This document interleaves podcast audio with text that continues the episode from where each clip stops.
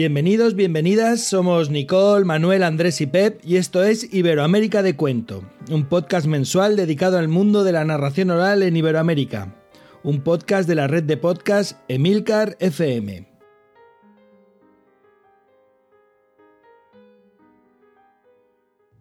Los ojos de Geraldine Mamani casi se desbordaron cuando un pequeño bulto nauseabundo y palpitante, fue descubierto bajo la baldosa de la puerta principal de su restaurante. Su croar apenas era audible. Sus cuatro patas estaban amarradas con negras lanas y unas hojas de coca yacían alrededor. Ella contrarrestó armando la figura de un cerdo con un limón grande, cuatro mondadientes y sal esparcida en círculo. No satisfecha y aún nerviosa, pidió a un yatiri aymara y al cura parroquial que limpiaran el lugar. Y agarrados de los brazos como hermanitos, fueron echando humo y rociando agua bendita. Juntos lograron que Geraldine Mamani vuelva a dormir tranquila. Hasta la próxima batalla.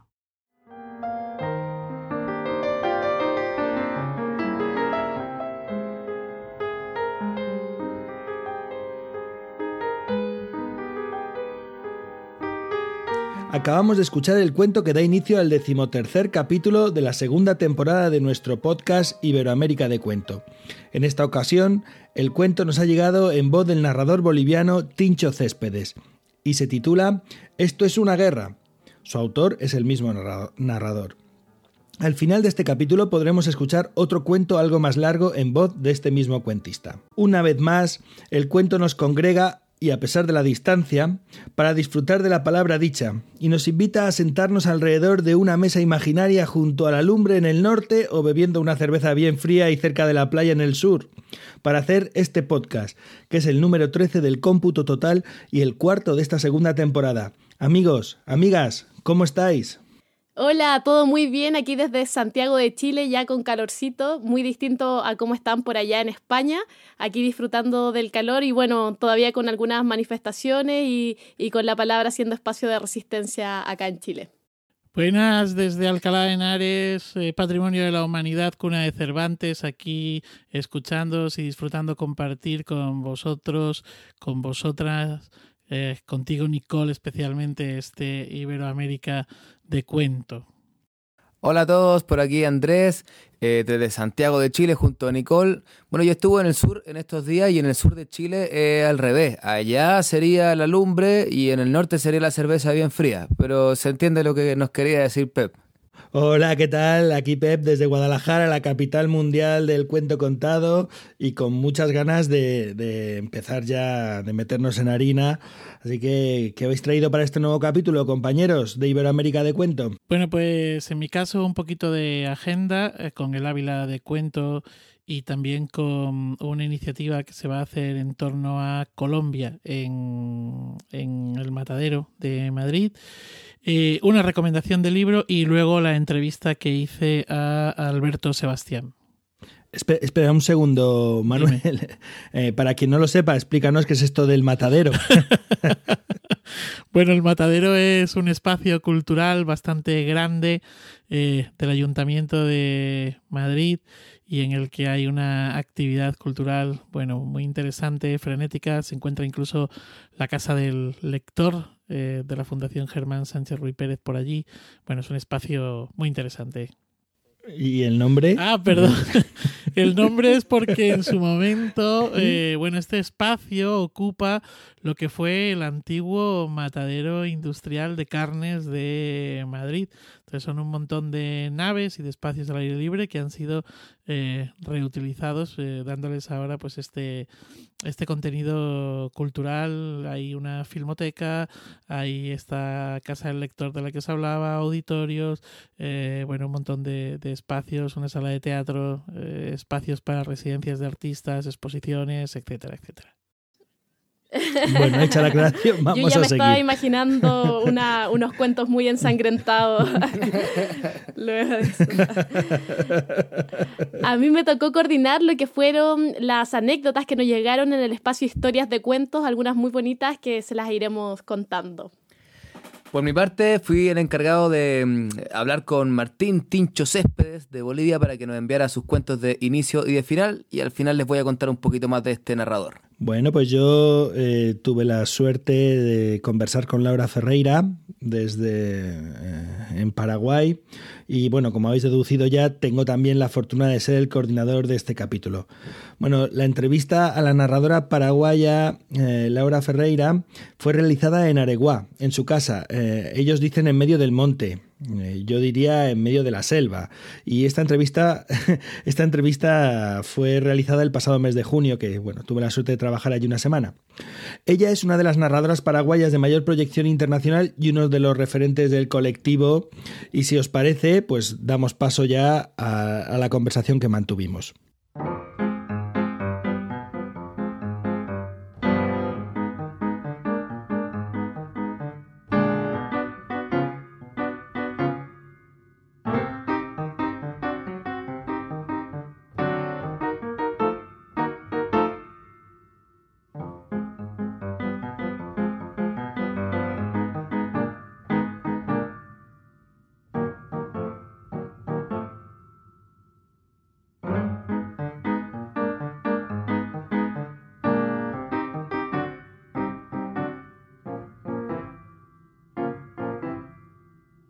Estamos en Areguá, en Paraguay, y estamos con Laura Ferreiro, que es una de las narradoras eh, más conocidas en, Paraguay, y vamos a hablar con ella, vamos a disfrutar de un ratito de conversación.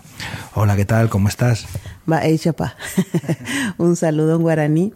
Sí, eh, bueno, realmente es un honor estar en contacto contigo, Pep, y poder estar hablando un poco de lo que está ocurriendo en la narración oral aquí en Paraguay y bueno, eh, hacer este, este camino que inició realmente en el 2007 y que bueno, estamos dando ahí poco a poco en, en este andar. A ver, entonces eh, ya empiezas así, a saco, vamos a comenzar. Eh, ¿Cómo es eh, o cuándo empieza a haber aquí narradores, gente que está contando? Porque yo estuve en 2006 y recuerdo que, que no había el tema de la narración, no hablabas y la gente no sabía de lo que estabas hablando, ¿no? ¿Cómo, cómo ha sido? ¿Cómo, es? Bueno, en la narración oral inicia el primer contacto con narradores orales eh, escénicos fue en noviembre del 2006, eh, cuando hubo una reunión de la eh, Red Latinoamericana de Cuentería y que fue en noviembre y como no había así representantes de Paraguay comenzaron a intentar contactar con alguien y ahí surge el primer contacto. Entonces, con el apoyo de ellos se realizó el primer festival de narración, de, sería de cuentería popular, así se llamó, primer festival de cuentería popular en febrero del 2007. Y bueno, y desde festivales que quedamos algunos picados con este bichito de la narración. Y en mi caso particular, eh, yo soy actriz de teatro, mi formación es de actriz, pero estaba así como en una búsqueda en esa etapa y cuando di el primer taller de narración dije, bueno, esto es lo que quiero y me había propuesto dejar el teatro porque necesitaba explorar este mundo, eh, pero sin, eh, en todo lo que era, sin que esté el teatro de por medio. Y en aquel encuentro de 2007 eh, había más gente, o sea, erais unos cuantas, unas cuantas personas que comenzasteis como una andadura aquí en, el mundo de los cuentos contados, eh, en este otro ámbito de esta neonarración, ¿no? que se, también, también nos llaman. Eh, ¿Quién más había? ¿Quién más hay ahora? Bueno, de, esa época, bueno, primero, en aquel noviembre, cuando hubo la reunión de, de los narradores en Uruguay, el que fue a representar y a, traer un poco la novedad de, la narración oral fue Marco Flecha, que hoy día vive en Sevilla, España. Eh, y bueno, él es el que vino aquí, comentó era que existía esto de la narración y que había interés de que los narradores de estaban de Perú, de Argentina, de Chile, ellos querían venir para dar talleres para ver si prendía aquí. Entonces se unieron ellos y en febrero se realiza este, estos talleres Y de ese grupo estamos, continúa Marcos, ¿verdad? Porque después fue para España. Eh, y estamos un buen grupo, mm, no muchos porque éramos como siete por ahí ya. De ahí surge un primer grupo que se llama Pipu, eh, como el grito de Algarabía, Pipu, ¿verdad? Que era el grupo pionero de la narración oral. Yo integré Pipu y después en el 2008 es que me, me sepa, no, perdón, en el 2009 y comienzo a, hacer mi camino hasta que me fui juntando con, otras mujeres y comenzó con, comencé con Artesanas de la Palabra. Entonces ahora mismo, si hiciéramos aquí como una fiesta, un encuentro en el que estuviéramos que pudiéramos ver a todos los narradores de Paraguay así, gente, ya no hablo tanto de vivir, de contar, de vivir del cuento, de, haber hecho de esto su oficio, sino gente que vive muy implicada en la palabra dicha. Eh, podríamos juntarnos, no sé, 20 personas, 10, 15. Yo hice un trabajo para un posgrado donde fui contando a las personas que, que están como grupo y también de manera individual eh, ejerciendo la narración oral y éramos 26. Tal vez en este momento estén más, ¿verdad? Pero, pero sí eh, estuve viendo quiénes, porque de hecho que las personas, como acá no tenemos una escuela de narración oral, lo que son es que son talleres de tres, cuatro meses y luego se, las personas se insertan como al grupo o a la rutina nuestra y van narrando. Y cuando ya sienten sus alas propias, también se van eh, independizando. Por eso yo hablo que artesana la palabra en realidad es un nido. En realidad, si es que yo cuento las personas que han pasado por artesanas, ya pasamos 12 personas. Hoy día somos 6. Que, y bueno, va, yo creo que, por eso digo, es un nido y cuando la gente, las personas sienten sus alas, ya comienzan. Y ahora para el día 12 yo tengo la invitación de, de una de las pioneras de artesanas, por ejemplo, y bueno, y somos, eh, somos narradoras, amigas, y, y por supuesto que voy a estar ahí, ¿verdad?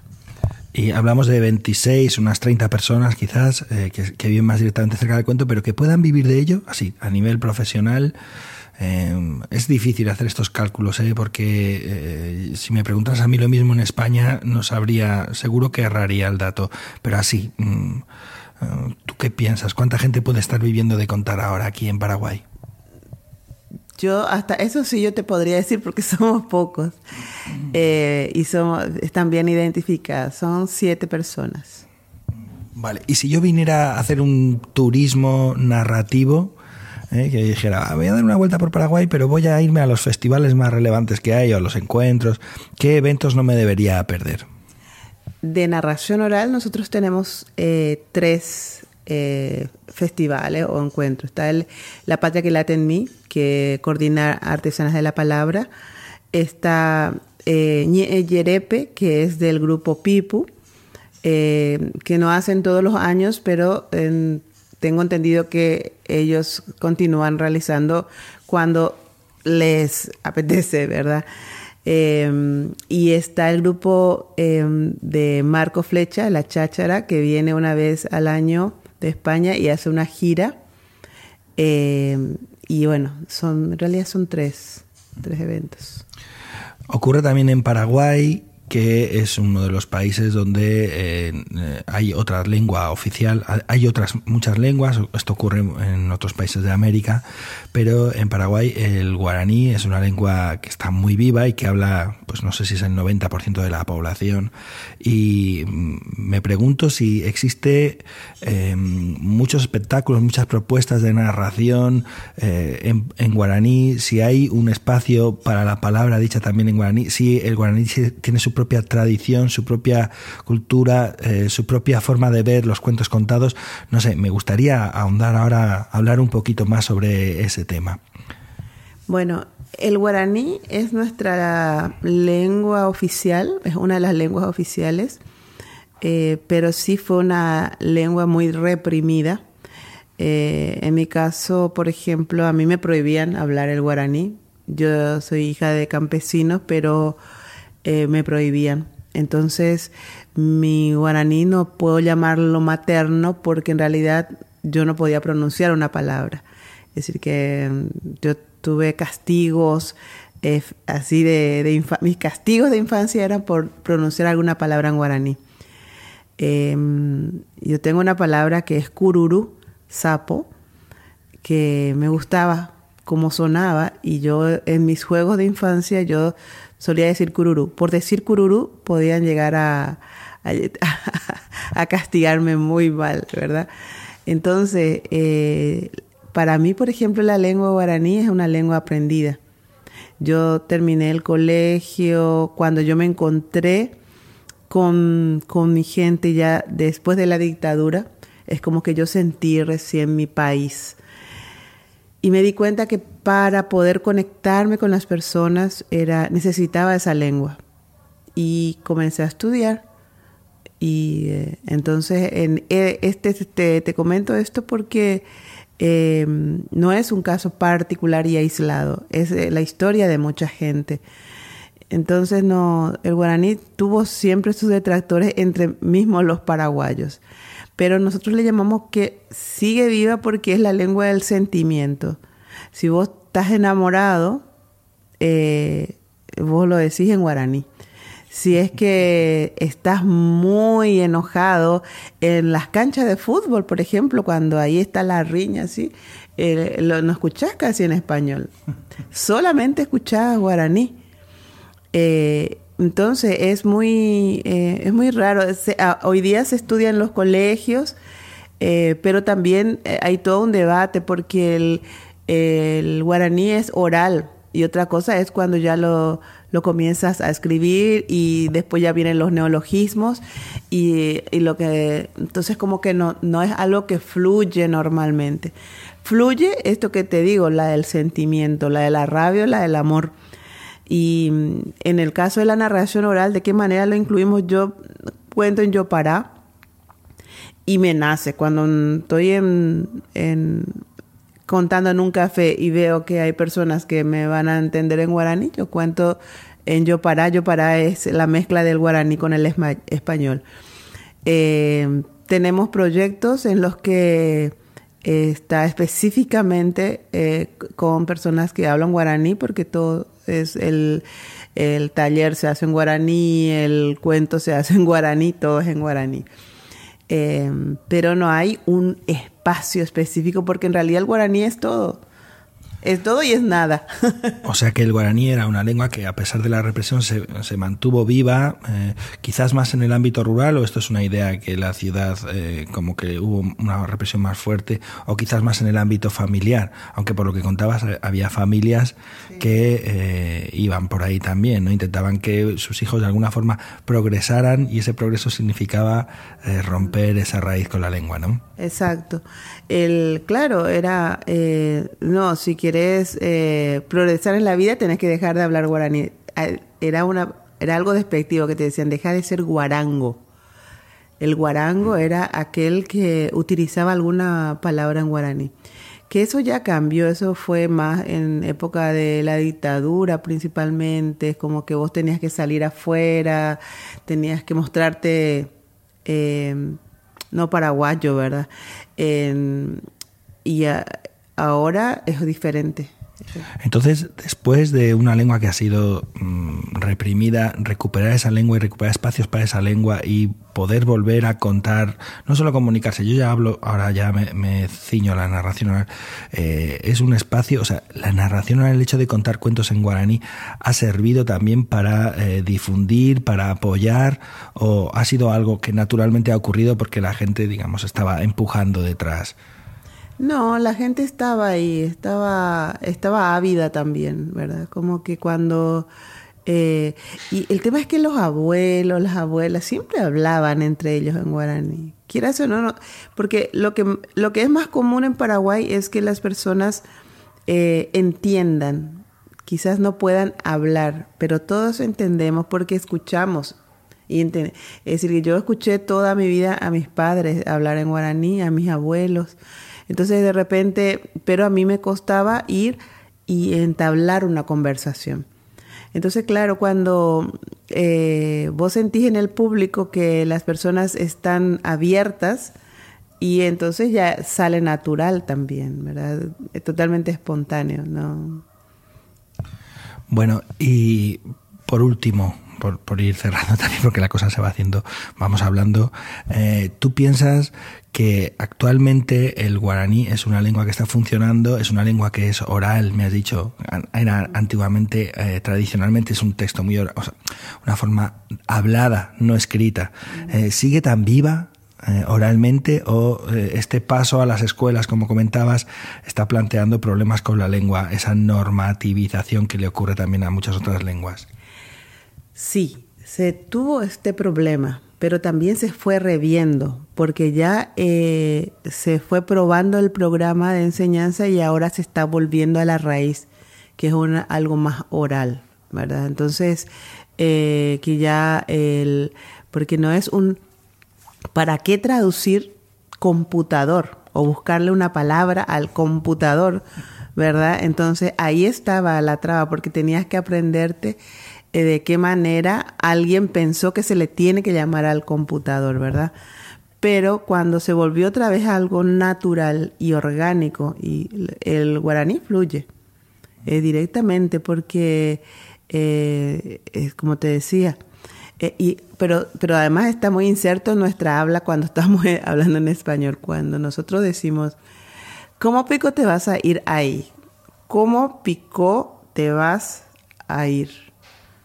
El picó es una partícula interrogativa del guaraní, que directamente cuando yo voy a preguntar y estoy hablando en español, sin darme cuenta, eh, se introduce, ¿verdad? Entonces, quieras o no, siempre está ¿verdad? Es decir, que la, eh, cuando ya trabajamos en la literatura y estamos eh, como narradores, nuestro desafío es justamente eso. Si estamos hablando en español, que sea en español y, y bien, ¿verdad? Y cuando, em, principalmente cuando, cuando tenés eso como objetivo, ¿verdad? Pero Mira, eh, hablábamos antes, eh, antes de empezar la grabación, de una figura particular que había en la cultura guaraní, en los case, caseadores. Eh, ah, cuéntanos en qué consiste, quiénes son. Los caseadores, caseadores o contadores de casos. Era, es el contador popular eh, puede ser uno de la familia, del barrio, el que tiene más facilidad de palabra y el que generalmente era llamado para mm, las rondas de tereré, las rondas de mate. Y a ver, eh, salía ahí, eh, una caso voy a contarte a vos un caso.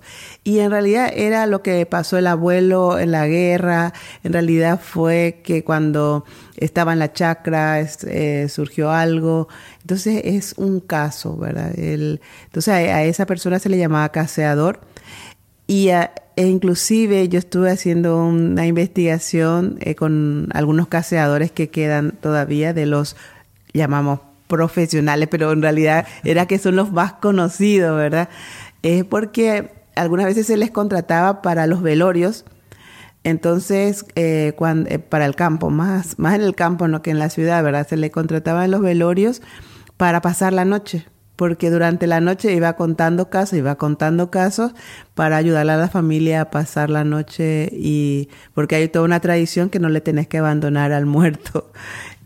¿Eran casos relativos al fallecido o no eran casos así del propio repertorio? No, no, no. Eh, ahí del, del, repertorio. Ahí venían los de la guerra, venían los de los, eh, los cuentos, la, toda la, mitología, leyendas.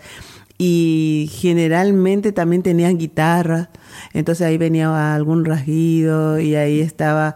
Eh, y nosotros el año pasado hicimos un homenaje en el festival, en el encuentro, a Rubén Rolandi, que es hoy día uno de los caseadores y que está luchando por mantener también eh, la figura del caseador. Porque antes estaban como relegados a, no, allá nomás en el campo, pero hoy día él se lo invita en televisión, se lo invita en los festivales. Eh, porque es, es una figura, es la nuestra, es nuestra figura. Eh, estos caseadores, por lo que cuentas, por lo que yo entiendo, eh, es lo que nosotros llamamos allá gente que cuenta historias de vida, sucedidos, van enganchando unas con otras, de pronto te puede contar un mismo chiste, alguna cosa, ¿no? Más o menos es esta, esta figura. Esta figura, exactamente. Vale. Eh, oye, de verdad es que está muy interesante. Mira, te quiero preguntar un poquito más y ya de verdad ya vamos acortando. Eh, háblanos un poco del encuentro, este encuentro que celebráis, que este año ha, cumplido 10 años. Eh, ¿En qué consiste? ¿Por qué encuentro? Fíjate, es, muy curioso, ¿no? Porque no se llama festival, todo el mundo rápidamente pone Festival Internacional. No, aquí tenemos un encuentro de oralidad. Cuéntanos a ver en qué consiste. Bueno, la figura de encuentro eh, es que para nosotros era era encontrarnos con los colegas de otros países, encontrarnos y seguir tejiendo este, esta narración oral en, el país. Em, entonces, de cómo surge cada año es de acuerdo a lo que nosotros también estamos sintiendo, con quienes queremos encontrarnos. Em, porque estamos en ciertos procesos también como, como narradores. Hay años, hubo un año, por ejemplo, que nos desafiaba mucho el trabajo en las bibliotecas. Entonces necesitábamos eh, contactar con compañeros que, está, impulsaron redes de biblioteca en sus países. Eh, y bueno, ese año, por ejemplo, estuvieron muchísima gente, que eh, muchísimos narradores que que trabajan en bibliotecas, por ejemplo, ¿verdad? Entonces, ¿cómo, cómo trabajar? Es nuestro momento de nutrición, ¿verdad? Y el encuentro, ese encuentro, por eso no es un simple festival en el que invitamos para que vos vayas y cuentes y cuentes y cuentes, no, nosotros queremos encontrarnos y por eso también propiciamos que el narrador que está llegando a nuestro país pueda tener espacios y que sienta que esto no es solamente que viene a contar, sino que viene a encontrarse con nosotros, eh, conocer nuestro espacio, em, lo que somos, qué es Paraguay y bueno, eso un poquito. Bueno, da mucho gusto, eh, de verdad, es, un lugar maravilloso. Asunción es una tierra de palabra, porque la llenáis vosotras de palabras. Y no sé si ya para ir despidiéndonos, tú quieres comentarnos alguna cosa o invitarnos a que nos acerquemos al festival o no sé, o, a Paraguay a ver alguno de los, de los festivales o encuentros que hay. Bueno, yo realmente lo que quiero compartir es algo que me dijo un, un maestro de la cultura guaraní cuando le comenté que yo dejaba el teatro y que me quería ser narradora de cuentos. Eh, yo le dije, de don Félix de Guarania, eh, así se llama Félix de Guarania, eh, voy a dejar de ser teatrera, ahora quiero ser cuentera, le dije. Y me dice, Ani Shene, no vaya a decir eso, me dice, europea, me dice, ¿qué es eso? Y le dije, quiero contar cuentos.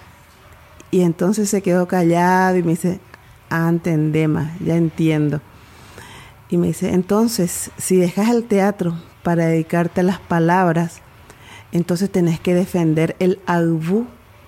Agbu, em, em, hoy día, eh, las personas le dicen a un niño, a nivel de agbu eh, no vayas a ser tan ruidoso. Y entonces me decía don Félix, ¿qué es Agbu? Y yo le decía, ay, no, que sea un ruidoso. Me dice, no, originalmente el Agbu, el Agbu era otra cosa. El Agbu era la palabra, era el alma de la palabra. Porque A es alma, U, agua, Ubu, manantial. Y cuando llegaba una persona, cuando llegaba alguien al lugar, decía, Agüeruche Agbu, traigo mi palabra. O sea, traigo el manantial que tengo en mi alma. Y esa es la palabra.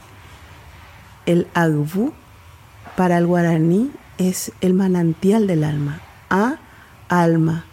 U, agua. Ubu, manantial. Entonces él me dijo, si vas a dejar el teatro, hacelo, pero para defender el agbu original. Y bueno, eso es lo que intentamos. Bueno, muchísimas gracias. Ha sido un placer, de verdad, Laura.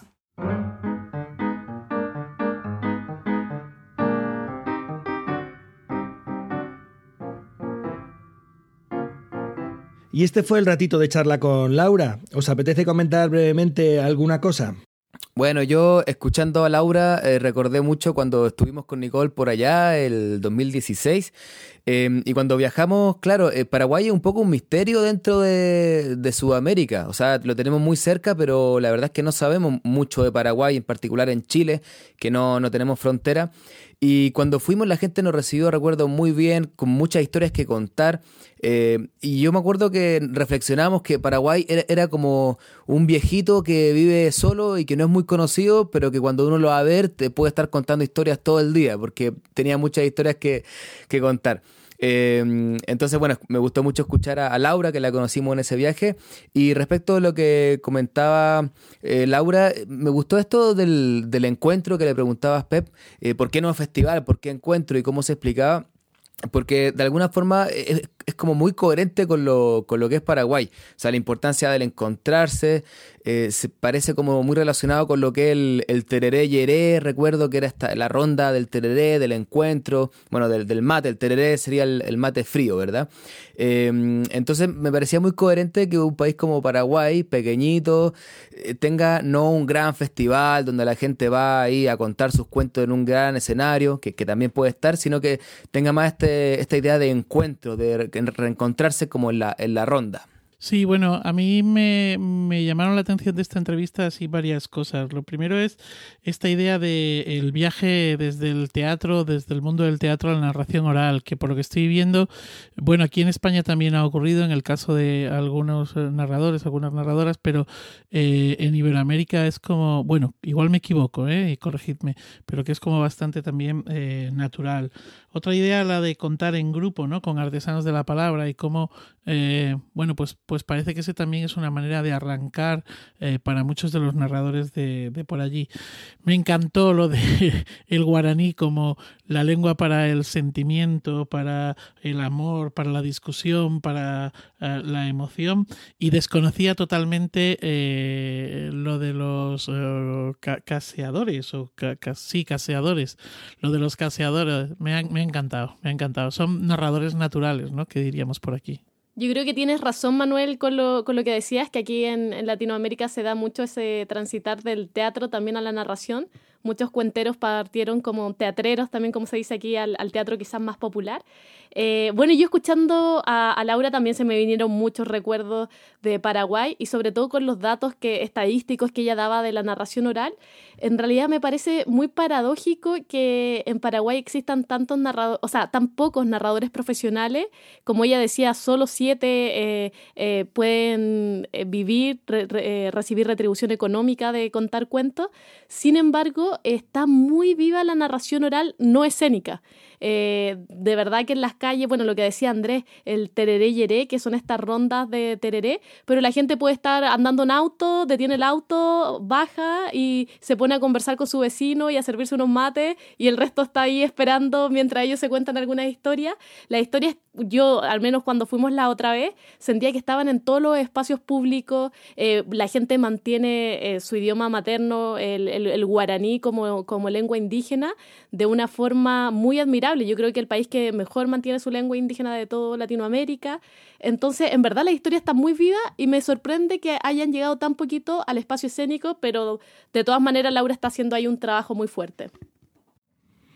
Sí, eh, coincido completamente con lo que comentas, eh, Nicole, porque realmente es uno de los lugares donde he estado eh, que puedo decir que la oralidad está más viva.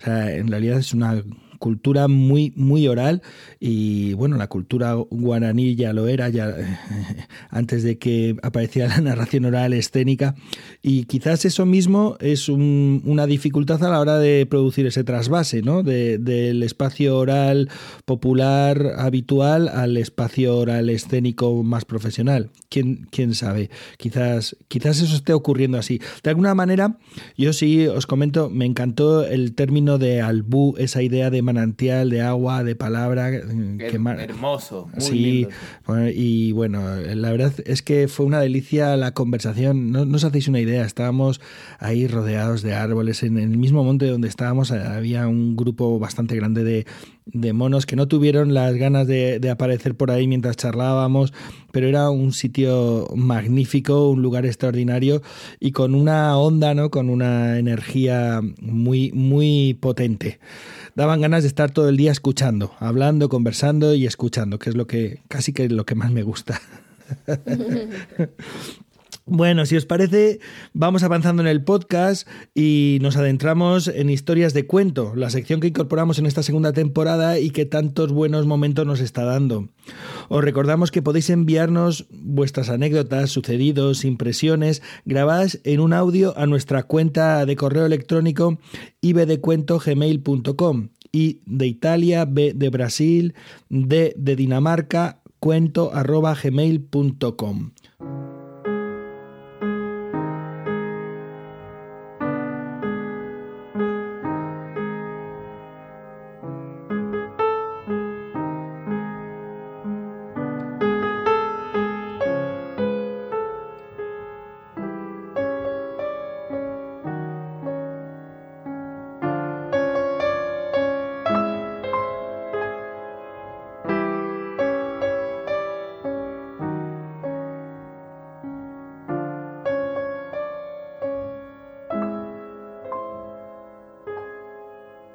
esta ocasión es Nicole la encargada de organizar los audios recibidos. ¿Qué nos cuentan nuestros compañeros y compañeras de oficio, Nicole? Bueno, en este, en este capítulo nos han llegado algunas anécdotas, unas muy bonitas, eh, otras también divertidas. Y la primera anécdota la trae Virginia Turano de Argentina, eh, que nos cuenta la experiencia de contar en distintos lugares de Latinoamérica y los problemas que se pueden tener por los distintos significados que tienen las palabras, porque aunque todos hablamos el español y estamos muy cerquita, a veces hay malos entendidos con palabras que significan cosas distintas. Lo dejo con Virginia. Uno piensa que por contar, por hablar eh, el español, el castellano, todos los países latinoamericanos eh, nos vamos a entender. Ah, pero gran sorpresa me llevé. Estando en Ecuador, la pava no se llama pava, se llama tetera, como en tantos lugares. Pero la tetera es para el té y no para el agua que calienta que uno pone arriba de la hornalla. Bueno, y como esa, tantas otras palabras que nos divertíamos entre los cuenteros y después en algún cuento lo, lo filtraba este, y nos asombrábamos todos. Um, bueno, me pasó de estar eh, ahí en Ecuador contando un cuento para grandes, para chicos, para la familia. Ay, pero yo veía que las caritas mmm, no terminaban como de entender el juego de palabras y el chiste. Ahí nomás corté y dije, ¿ustedes me entienden? Y, y me dijeron con total inocencia que no, que había cosas que no la entendían. Entonces ahí nomás di vuelta atrás y dije, bueno, empecemos de nuevo. Cuando yo digo esto es esto y cuando digo lo otro y lo otro y cuando no entiendan me levantan la mano y me preguntan, que no me molesta. Este, y así fue. Eh, y claro, así recobró sentido el cuento y todos pudimos divertirnos con la historia de esta tía estrellita que le pasaban cosas desopilantes. Bueno, soy Virginia Turano de Argentina. Les mando un gran abrazo a todos, a todas, a todes. Este, y estamos hermanados. Hasta luego. La segunda anécdota que nos llegó en esta ocasión la trae Leticia Bolaño acerca de la importancia de la imaginación y ya se van a dar cuenta por qué. Hola, soy Leticia Bolaño, narradora de Argentina y les cuento una experiencia, estuve contando en Tucumán, que es una provincia muy chiquita en el interior de Argentina que tiene forma de un corazón. Estábamos en un aula enorme, un Zoom enorme con todos los chicos y yo estaba contando un cuento en el que el, per el personaje eh, se tiene que agachar a levantar del suelo a su chancho amigo. Entonces hago el gesto de que me remango los brazos, eh, las mangas de los brazos, eh, mm, y me mm, flexiono las rodillas para eh, levantar el chancho imaginario, el cerdo imaginario, y cuando levanto la vista como si lo tuviera en mis brazos, unos nenes en el fondo se estaban eh, poniendo de pie, estaban en puntitas de pie para ver lo que yo estaba levantando con la imaginación. Fue genial. Por último, nos llegó una historia de cuento desde México del narrador Elías Manzano, más conocido en el mundo de los cuentos como el Chapu, y los invito a escucharla. Hola, mi nombre es Elías Manzano y cuando cuento cuentos me dicen Chapulín. Soy de México y una ocasión contando cuentos en una comunidad del estado de Hidalgo, al terminar la presentación, eh, estaba juntando ya pues el equipo, el sonido, la guitarra, todo eso, y exactamente caía la hora del receso, donde los niños salen a jugar, a comprar. Y empezaron a salir poco a poco. Eh, yo seguía recogiendo las cosas y un niño se acercó y me estiró la mano para darme algo. Yo pensé que era un dulce, entonces estiré la mano y el niño me regaló siete pesos. Entonces cuando yo vi que era dinero le dije, no, no, no, no, no, ten, ten, ten, ¿cómo crees? No, muchas gracias. Y me dijo, no, ten, de veras, te los regalo, es que me gustó mucho tu presentación. Y bueno, todos sabemos que el 7 es un número cabalístico y esas monedas yo las tengo guardadas, ya tiene más de dos años. Volví a regresar a esa escuela, la verdad no reconocía al niño, así que conté la historia. Y como sabrán, pues todos los niños, yo, yo fui, yo fui. Pero fue tanta esa insistencia de todos los niños porque les llevaba de regalo un libro que bueno, opté por decir que bueno, no reconocía al niño. Y ya cuando todos habían terminado esa euforia de que querían el libro, un niño se me acercó y me dijo, sí, dice, yo te regalé unas monedas. Y bueno, nadie sabía cuánto me habían regalado, ¿no? Si me habían dado monedas o billetes, porque no lo mencioné. Y bueno, el niño se llama Santiago y le regalé el, el, cuento. Y eso fue lo, una de las cosas bonitas que me han pasado contando cuentos. Bueno, y de acuerdo a estas anécdotas que nos llegaron, ¿tienen algo que, que quieran contar ustedes, compañeros?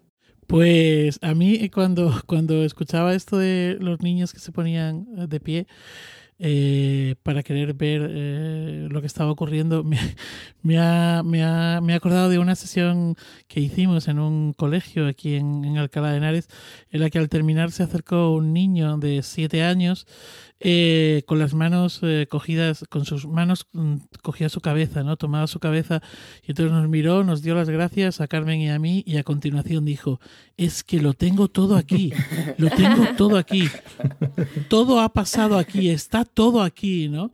Entonces nos dio como así como un, un vuelco el, corazón de alegría, de, de emoción, ¿no? Eh, recuerdo emocionarme con, con el chiquillo esa capacidad de haber visto todo lo que nosotros contábamos y llevárselo en la cabeza o tenerlo ahí. Y con esto hago la invitación a todos los compañeros y compañeras de la narración que nos están escuchando, que si tienen alguna anécdota no se olviden de enviarla a nuestro correo ibdcuento.gmail.com con algún audio y los estaremos compartiendo a través de este podcast.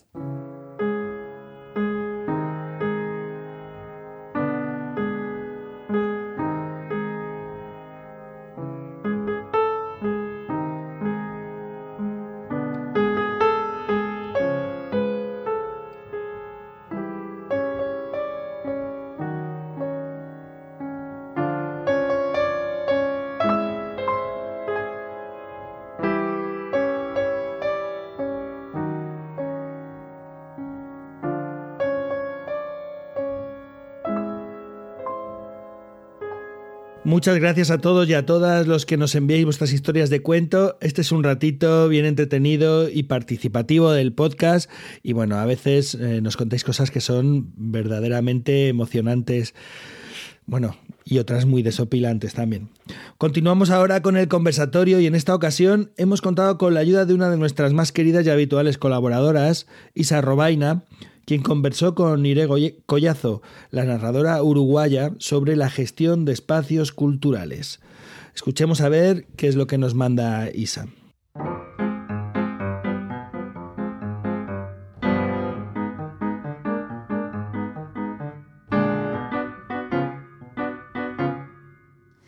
Pues estamos con Nire Collazo, narradora oral uruguaya y directora de la Escuela Casacuento del Teatro Solís. Eh, Nire, además de su trabajo como narradora oral, ha desempeñado durante años gestión cultural, llevando los cuentos y la narración oral de historias a diferentes espacios escénicos y de formación. Entre ellos creó la escuela Casacuento y tengo entendido que su nombre tiene que ver con las diferentes acepciones de casa. Primero de casar historias y también de casa hogar. Y que la escuela al principio se realizaba en, su propia casa. Que no sé si eso es así y, si es así, bueno, pues cómo se le ocurrió la idea de una escuela de formación y cómo fueron sus primeros años en esa casa. Y sobre todo, cómo ha afectado esa escuela a la creación, consolidación de un colectivo de narradores orales profesionales en su país. Bueno, primero, muchas gracias por estar acá.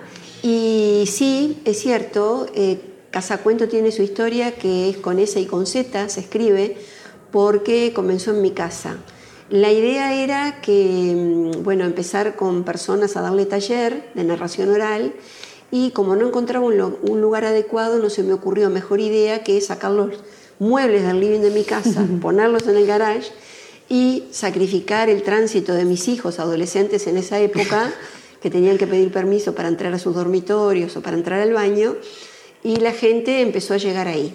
El tema es que ponle que la clase era a las 18 y la gente, como yo tenía una estufa leña y libros a disposición y tecito de yuyos en la cocina, cada vez empezó a ir más temprano. Y también, entonces a, partir de las 4 de la tarde yo ya tenía gente sentada en mi casa leyendo y haciéndose el té en la cocina. Eh, mis hijos entrando por una puerta del fondo, vieron, viendo cómo hacían para bañarse, los muebles apilados en el garage. Eh, y bueno, fue bien interesante. También en ese momento yo abrí en mi casa una biblioteca de literatura infantil y juvenil que se llamaba Se mira y se toca. Entonces puse eh, a nivel casi de medio metro del piso estantes y todos mis libros ahí y tenía un horario para los vecinos pero también pasó que me tocaban timbre a cualquier hora, a las 8 de la mañana, a las 10, a buscar libros. Obviamente que era gratuito y después tuve que suspender el servicio de la comunidad porque no me dejaban ni dormir. A cada rato me tocaban timbre. Y bueno, y después de ahí, bueno, yo pasé a una librería, siempre buscando un espacio que fuera más cómodo para poder hacer talleres, que pudiera estar mejor ubicado geográficamente, porque en ese momento yo vivía lejos.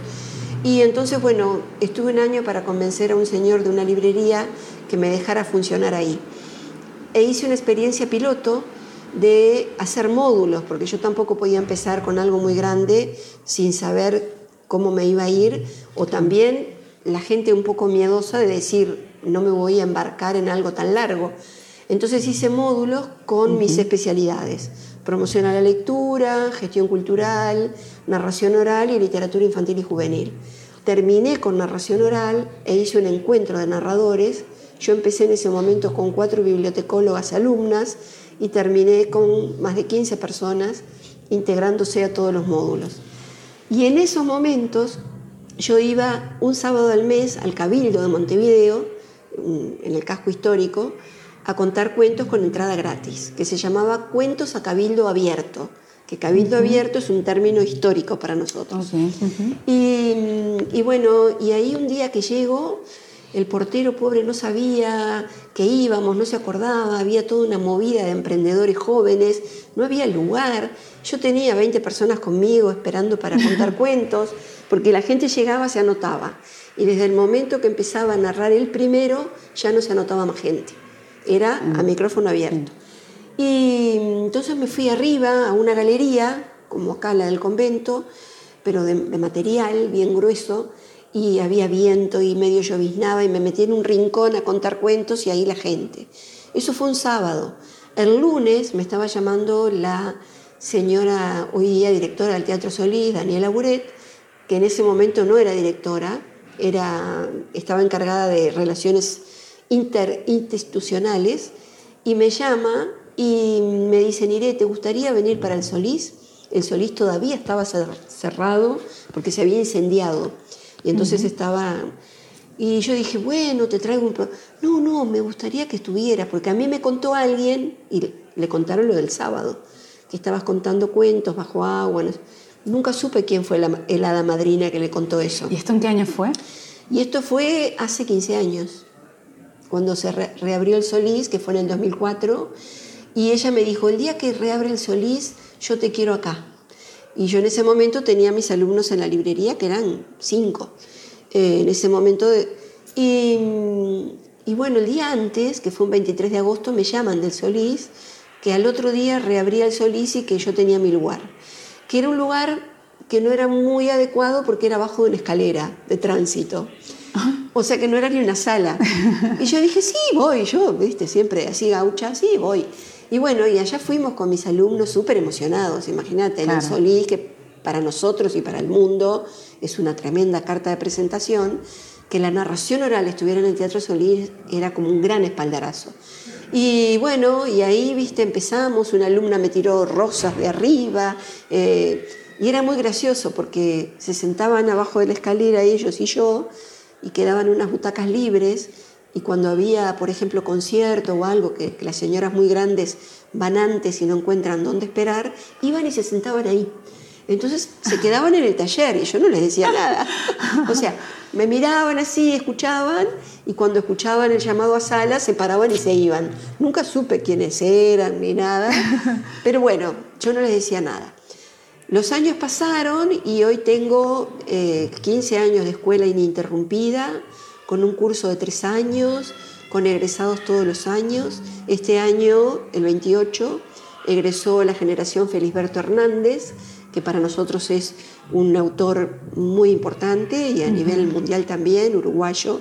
Siempre ha puesto mucho a los uruguayos, porque yo lo que veo es que todos narramos mucha cosa parecida y que por ahí tenemos cosas muy buenas de uruguayos que nadie conoce.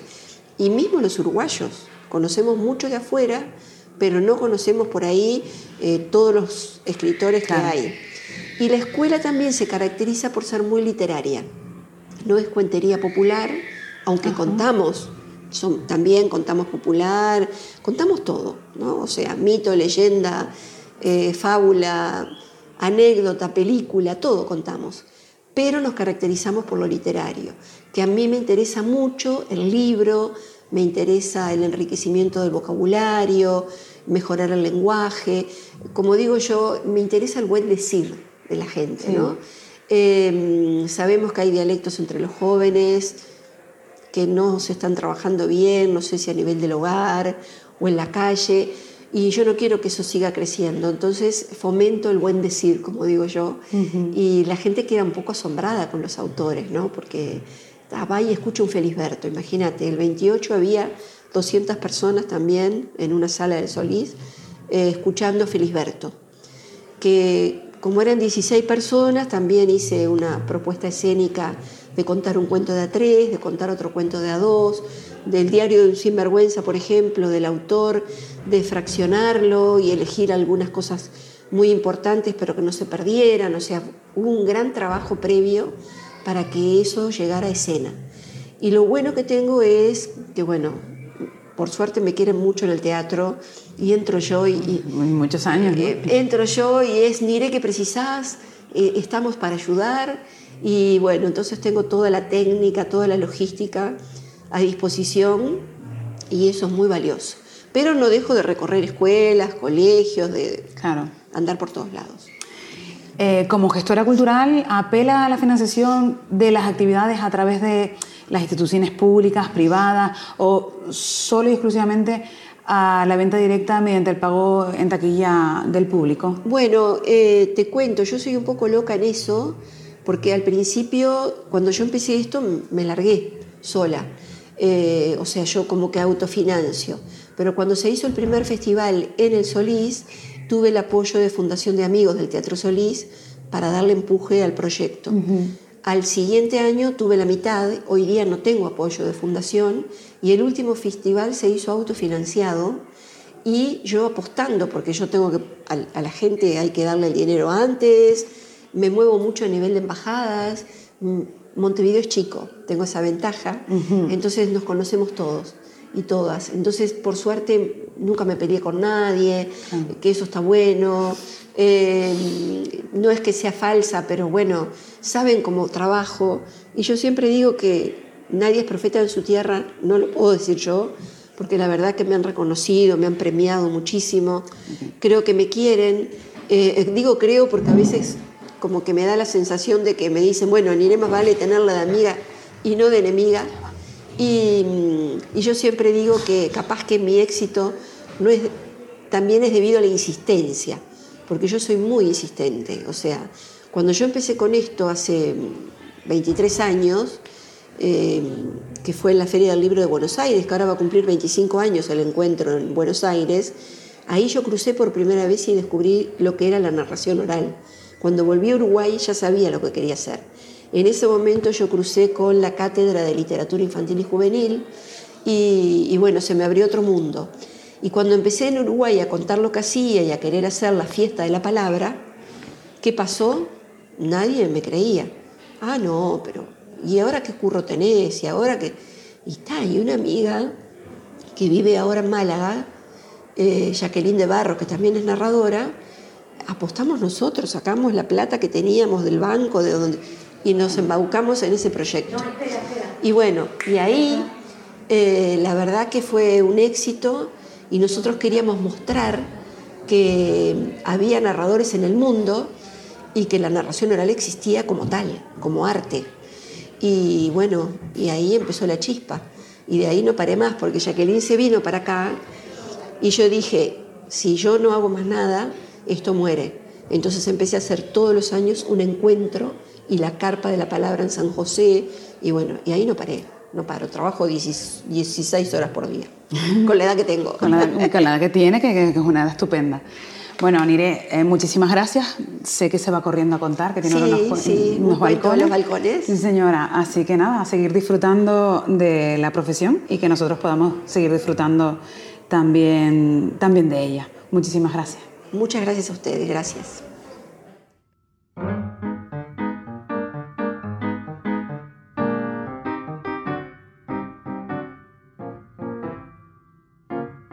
Muchas gracias Isa, muy interesante la conversación con Nire Collazo.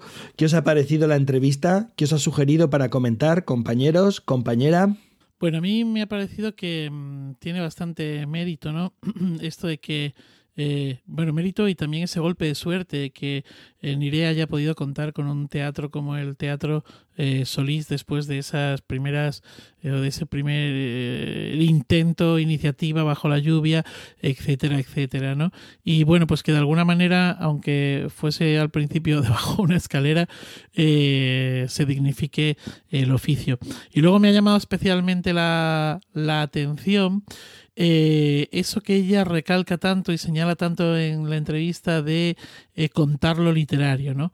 Que por supuesto que podrían contar leyendas uruguayas, podrían contar cosas como muy populares, muy de la tradición oral, etcétera, etcétera, pero que le interesa sobre todo eh, contar lo, literario, ¿no? Y ese, ese esfuerzo especial que pone en, en contar o que lo literario de alguna manera sustituya lo que no se está haciendo a lo mejor en el sistema educativo o en las familias eh, y que los jóvenes están perdiendo eh, vocabulario ciertas maneras o formas de hablar. No sé. Sí, sí. Bueno, a mí de lo, de lo que comenta eh, me queda la sensación de que de alguna forma los cuentos, después de este paso, de este esfuerzo que, contaba ahí, la biblioteca en la casa, que la molestaban, pero claro, tiene este como golpe de suerte que llama Manuel de alguna forma, eh, y entonces los cuentos entran como por la puerta grande, o sea, Acá en Chile eh, es como si los cuentos hubieran empezado en el Teatro Municipal de Santiago, como ya el lugar más eh, espectacular. El Teatro Solí es, bien imponente, eh, es un espacio muy bonito. Em, entonces, por un lado, es muy interesante que los cuentos logren entrar como por la puerta grande, por así decirlo, pero al mismo tiempo en Uruguay hay muy pocos narradores y narradoras. Bueno, es verdad que es un país muy pequeño también, pero de todas formas hay, hay muy pocos como para, para todo lo que, lo que se mueve allá culturalmente Eh, y me hago la pregunta, la verdad es que no lo sé, eh, no lo he hablado tampoco con algunos amigos uruguayos, pero me pregunto si el hecho de que haya entrado como tan eh, pomposamente, por así decirlo, un espacio tan solemne, no ha influido en que Uruguay tenga poco desarrollo como de la narración un poco más cotidiana. es difícil encontrar un bar, un café donde se cuenten cuentos, si hay, hay algunas bibliotecas y librerías. me queda un poco, un poco la pregunta, la verdad es que no lo sé. Pues la verdad es que Andrés, mira, no me había planteado yo eso y ahora que lo dices me parece eh, muy interesante, ¿no? Eh, claro, yo también desconozco un poco cómo es el, panorama allí pero a mí también me calza mucho lo, lo, que dicen ustedes dos, porque es verdad, entró en un espacio muy formal, el Teatro Solí además es bellísimo, pero no se ha tomado todos los espacios públicos y eso que Uruguay, por ejemplo, tiene una tradición de murga, en donde creo que en febrero hacen los festivales de murga y se, se, se reúne toda la gente y la murga es oralidad pura, o sea, también mezclada con la música, pero los cuentos no se han entremezclado tanto en esos espacios comunitarios, sino que se han mantenido en la solemnidad y también quizás por esto que dices tú, Manuel, de que también son muy literarios y de un tipo de literatura como, eh, no, no sé cómo decirlo, pero también elevada por decirlo de alguna manera. Eh, yo me, me, pasa que en, en, Uruguay, al igual que en, en Buenos Aires, que eh, he escuchado muy, pero muy poca tradición oral sino que siempre cuentos de autor muy literario y narrados con punto y coma de, de, la literatura, que también es una experiencia maravillosa, de, que uno disfruta de la literatura de una forma más viva, pero extraño también la oralidad y también esta oralidad más desordenada, de espacios más comunitarios, eh, más fiestero, por decirlo de alguna manera. Sí, tenía, tenía tomadas otras notas, pero voy a enganchar con lo que vais comentando, ¿no? Esto de lo literario, lo popular y esta cuestión que ella comenta, eh, trabajar el buen decir, eh, dice literalmente, ¿no? Esto que tú dices, Manuel, contar lo literario, esto que, que decís, Nicole, Andrés, de, de, entrar así en un espacio más formal, ¿no? A lo mejor es una forma también de distanciarse de lo popular, alguna forma de marcar distancias con respecto a ese otro tipo de oralidad que no es escénica o no es tan escénica o, no se maneja tan cómodamente en, espacios escénicos tan formales como un teatro y más como un teatro como el Solís, ¿no? que es un teatro así de referencia. De todas maneras, eh, a mí hay una cosa que comenta al principio que también me parece eh, muy interesante. Dice Nire Collazo que no sabe cómo fue, pero que ella estuvo contando y alguien le vio y de ahí le llamaron para el teatro. A mí me interesa mucho eso. Me interesa mucho la idea de que nuestra mejor tarjeta de presentación es nuestro trabajo. Es decir, que ella trabajó, digamos, no llamó a la puerta del teatro mm, pero ella contaba y alguien le vio contar y alguien pensó que eso podría tener cabida en el Teatro Solís, como así viene siendo desde los últimos 15 años. ¿no? La idea de que trabajo llama trabajo más que eh, envíos de mail, eh, eh, llamadas por teléfono a programadores y otras muchas cosas que a veces resultan un poco agobiantes o incluso un puro acoso, eh, es una idea que me parece muy interesante y que ya hemos comentado en algún otro podcast y que no he podido dejar pasar la oportunidad de volver a remachar sobre ella, ¿no?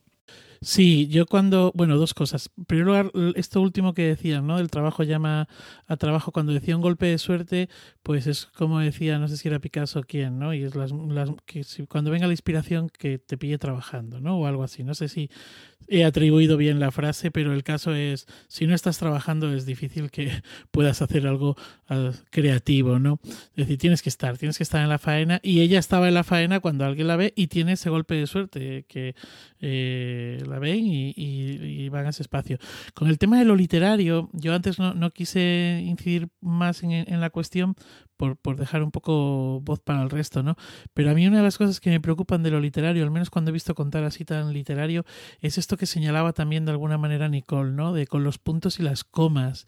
Es decir, hasta qué punto no se trata de una especie de monólogo. Eh, de hecho, ella habla en algún momento también incluso de que cuentos a dos voces, a tres voces, a cuatro veces, ¿no? Pues algo a lo mejor dialogado con ese carácter más teatral que a lo mejor, como tú señalas, Pep, es porque que eso tiene más cabida dentro de un espacio teatral. O no es que, bueno, cabida igual tiene todo, lo que pasa es que digamos que se mueve con más eh, comodidad, los narradores, narradoras se pueden mover con más no, comodidad. No, y ella dice, y con toda la técnica y los recursos a disposición de la narración, o sea, los, los la técnica y los recursos del teatro. Es decir, eh, es, que es muy particular porque eh, entra de alguna manera por la puerta de atrás y sube al escenario, mm, ¿vale?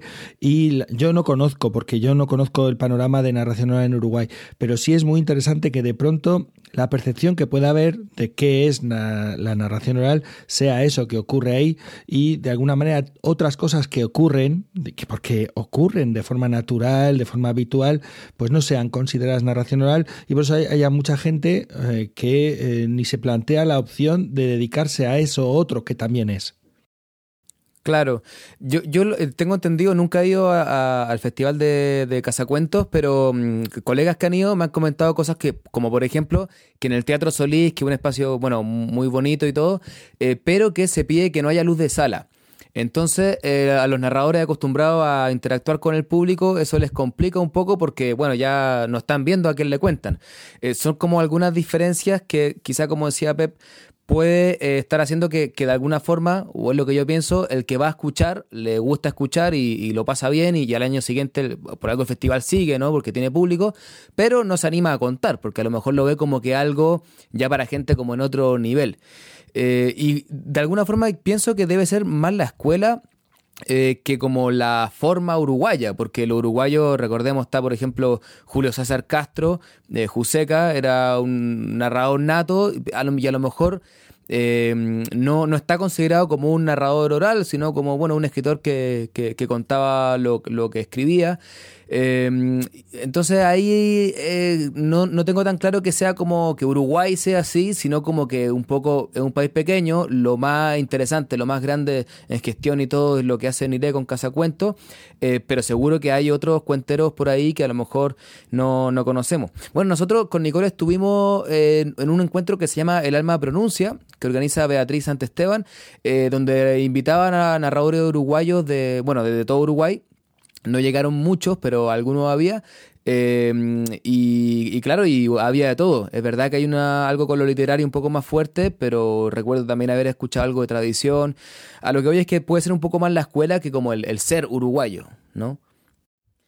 Sí, igual de todas maneras, a mí me, me, parece importante detenernos en ese punto, sobre todo ahora en este conversatorio que vamos a hablar de gestión cultural a, a partir de este trabajo que ha hecho Nire, porque es para solamente encontrar los detalles que uno puede tener al participar de un espacio así de, imponente y también de importante como lo es el Teatro Solís, que tiene tremendas ventajas, por ejemplo, que es darle a la narración oral un espacio de honor que en muchas partes, en muchos otros países hay mucha narración oral, pero es más callejero y no se le da esta importancia. Aquí en Uruguay, sin duda, con el Teatro Solís se le da un espacio de honor a la narración oral, muy bonito, muy solemne, pero tiene estos otros contras que a veces le quita un poquito lo comunitario. No es que deba existir una o la otra, sino que tenemos que, entre todos los narradores, luchar para conquistar todos esos espacios, el espacio de honor en un teatro importante y también el espacio quizás más, comunitario, más popular, eh, más comunitario y de ronda. Y bueno, siguiendo por ahí, quería decir que también me parece muy admirable del trabajo de Nire que mm, muchas veces hay gente que no se atreve a programar o a comenzar a hacer un trabajo porque piden financiamiento a grandes instituciones, a grandes empresas y no se lo dan, y entonces nunca comienza. Y Nire se la arregló con lo que tuvo a la mano, con su casa, sacando muebles, partiendo de lo que ella tenía, y luego lo otro vino porque ella ya había comenzado el trabajo. Entonces también me parece que una invitación a comenzar con lo que uno tiene y luego las puertas se van abriendo solas. Sí, no, y, tirando de este hilo que abres, eh, ella al principio, por lo que se ve, por lo que cuenta, contaba con, con un, un, poco de apoyo del propio teatro, de, la, de una fundación, creo que creo recordar que dice, ¿no? Eh, sin embargo, en la actualidad el festival es autosuficiente. Entonces, esto es bien interesante, ¿no? Porque eh, recuerdo un artículo que escribió para, para, un boletín que hicimos, un monográfico sobre el panorama de narración oral en Argentina. Lo coordinamos Estrella Escriña y yo, yo no sé, fue como en el 2015, 2016. Y en aquel, en aquel boletín, eh, Claudio Pansera, que es también gestor cultural, escribía de tres tipos de, o tres maneras distintas de eh, gestionar los festivales. ¿no? Hablaba, por un lado, lo que era la ayuda pública, que era una forma más habitual en Europa. Por otro lado, lo que eran los sponsors, eh, las empresas y gente externa que, que, decidía, digamos, colaborar con eso a cambio de poner sus logos. Bueno, en realidad la ayuda pública también lleva esos logos, pero que era una forma eh, de gestión habitual en Norteamérica. Y luego, por otro lado, hablaba de la gestión, eh, de la autogestión, que tenía que ver con eh, esas eh, actividades, esos festivales, esos encuentros que conseguían eh, a, través de la taquilla pagar todos los costes, todos los gastos y ser autosuficientes. ¿no? Entonces, de alguna manera, ella pasa de, un, de una gestión de ayuda de una fundación que está detrás a, una autogestión, un apoyo. Yo no digo que un, modelo u otro sea el mejor o el peor, quizás una combinación de todos o una combinación de, de dos de ellos eh, puede ser siempre más eficaz o más ayuda. ¿no? no sé cómo es en vuestros casos, porque tanto Manuel con Legolas eh, ha gestionado muchos espacios,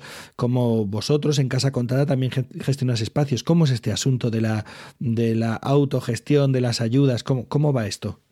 Bueno, yo creo que todo tiene, o sea, que todo depende mucho del lugar y de, y de las intenciones. Eh, todo lo que hemos programado para eh, entidades privadas, eh, cafés, eh, restaurantes, sitios, mm, clubs de lectura privados, etcétera, han ido siempre con una autogestión. Lo que pasa es que muchas veces con, con, el dinero que se cobraba por entrada no se cubrían los gastos, sino que eh, el privado, eh, el que el dueño del espacio, sabía que te iba a tener que poner una parte del, del dinero, ¿no? Y luego el Festival Alcalá Cuenta es un festival que es todo de, de, se financia totalmente con, con, dinero público. Está dentro de la programación del Festival de la Palabra y el Abril de Cervantes de Alcalá de Henares y de la Universidad de, Alcalá. Y, y, en concreto esto se financia a través del ayuntamiento. Es una gestión eh, pública. Sí, en, acá en Chile existen también todos los, los modelos eh, distintos. Eh, nosotros, por ejemplo, la rueda de los cuentos, que es de casa contada, la hacemos de forma autogestionada. La gente paga por taquilla y, están acostumbrados a pagar y le podemos pagar al narrador y nota también para la renta de la sala. No es un dinero como mayor, pero, pero sirve para, para mantener la rueda.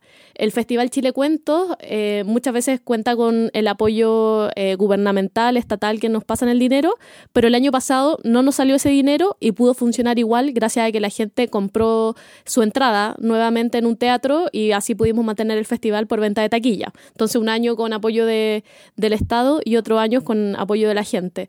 Y bueno, y así distintas actividades. Ahora, justo este mes se ha dado como un fenómeno... Eh, que me parece eh, eh, digno de analizar en Chile, que es debido a las manifestaciones y a todo el movimiento social, se ha suspendido la mayor, o sea, se han suspendido casi todas las la ferias y los festivales culturales que estaban eh, convocados por el Estado.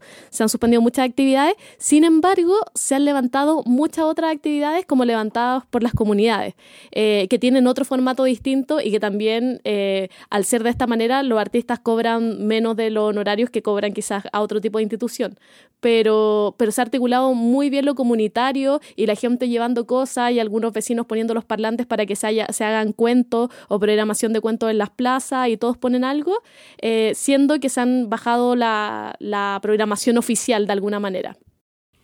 Oye, ¿y qué haríais para que hubiera una, buena gestión. A ver, me refiero, si de pronto contarais con un, los recursos, por ejemplo, como Nire, ¿no? que tiene unos grandes recursos, un teatro detrás, eh, ¿qué haríais para mejorar eh, lo que programáis o allí donde estáis contando? Bueno, no sé. Eh, a ver, es que yo antes cuando estábamos hablando de los espacios, del espacio escénico, el teatro y demás, parecía como rondar por ahí, o al menos a mí me ha parecido entender como que hay narradores para un espacio y narradores para otro, ¿no? Hay narradores que no pueden contar en teatros porque no, porque, porque no, porque el espacio escénico se lo come. Eh, y sin embargo yo pensaba o pienso que, bueno, nuestras programaciones, las programaciones que hacemos desde Legolas, son programaciones siempre pensando, o sea, eh, no, pensando tanto en el espacio como en la calidad de la propuesta, ¿no? De manera que cualquiera de los narradores que, o narradoras que pueden contar en la biblioteca, pueden contar en el Teatro Salón Cervantes de, de Alcalá. Eh, no sé, tampoco veo tan clara la, la, diferencia o que tengamos que hacer algo para... O sea, sí que es cierto que a lo mejor eh, hay que buscar un tipo de narrador o más que un tipo de narrador, un tipo de propuestas que, que llenen esos espacios, ¿no? Que, ¿no? que no queden desapercibidas en un espacio grande como es un teatro, pero que a la vez sea una propuesta que perfectamente puede tener cabida dentro de un espacio más pequeñito como puede ser una biblioteca o una sala más más pequeña, ¿no?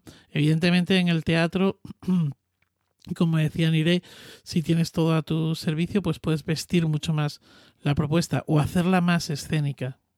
Pero la palabra es la palabra. Bueno, a mí de alguna forma me parecen interesantes los festivales o encuentros que por un lado tienen espacios de formación porque así los que están empezando a contar eh, ven otra forma, otra escuela, eh, o, tienen un primer acercamiento, eh, ya sea con seminarios, con talleres, eso me parece que es fundamental en, los festivales, aprovechar a los narradores que vienen de otros países, que tienen otras formas.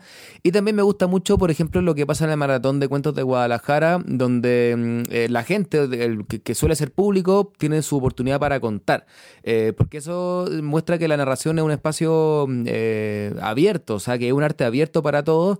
y con un foco también en lo profesional, como en el espacio de Inaudito, donde narradores que son profesionales pero que no han sido contratados eh, para, por el seminario eh, pueden contar y, si es que les gusta su trabajo, eventualmente ser contratados más adelante. Es decir, que, que, creo que, mm, que, sería bueno que, los festivales tengan esos espacios, que los que van de público tengan la oportunidad de aprender o, si es que cuentan un poco más, de presentarse también para que no quede como siempre la misma gente o que lo veamos como algo muy lejano que solo hacen eh, algunas personas. Bueno, pues no sé si tenéis alguna cosita más que queréis comentar, porque el tema de gestión de espacios de narración es, es un es un mundo y eh, vamos seguro que volverá a salir en algún otro podcast y podremos ahondar en ello. Creo que esto ha sido como unas breves pinceladas eh, gracias a, Isa y a su conversación con Nire. Eh, así que nada, si os parece, después de este estupendo conversatorio lo dejamos. ¿O tenéis alguna cosa que...? Sí, vale, venga. Pues muchas gracias, compañeros, compañera. Y vamos a continuar con el podcast y lo hacemos con el tramo que dedicamos al mundo de la narración oral popular tradicional. Y en esta ocasión, Manuel conversó con el narrador cántabro Alberto Sebastián un narrador, mm, bueno, habla a título personal, que me, cuyo trabajo me encanta y, bueno, que además me precio de ser amigo, que me parece que Manuel también. Así que estamos encantados de abrirle la puerta a este compañero. es, verdad, es verdad, es verdad. Se me había olvidado que últimamente ya no, es verdad. bueno, vamos allá.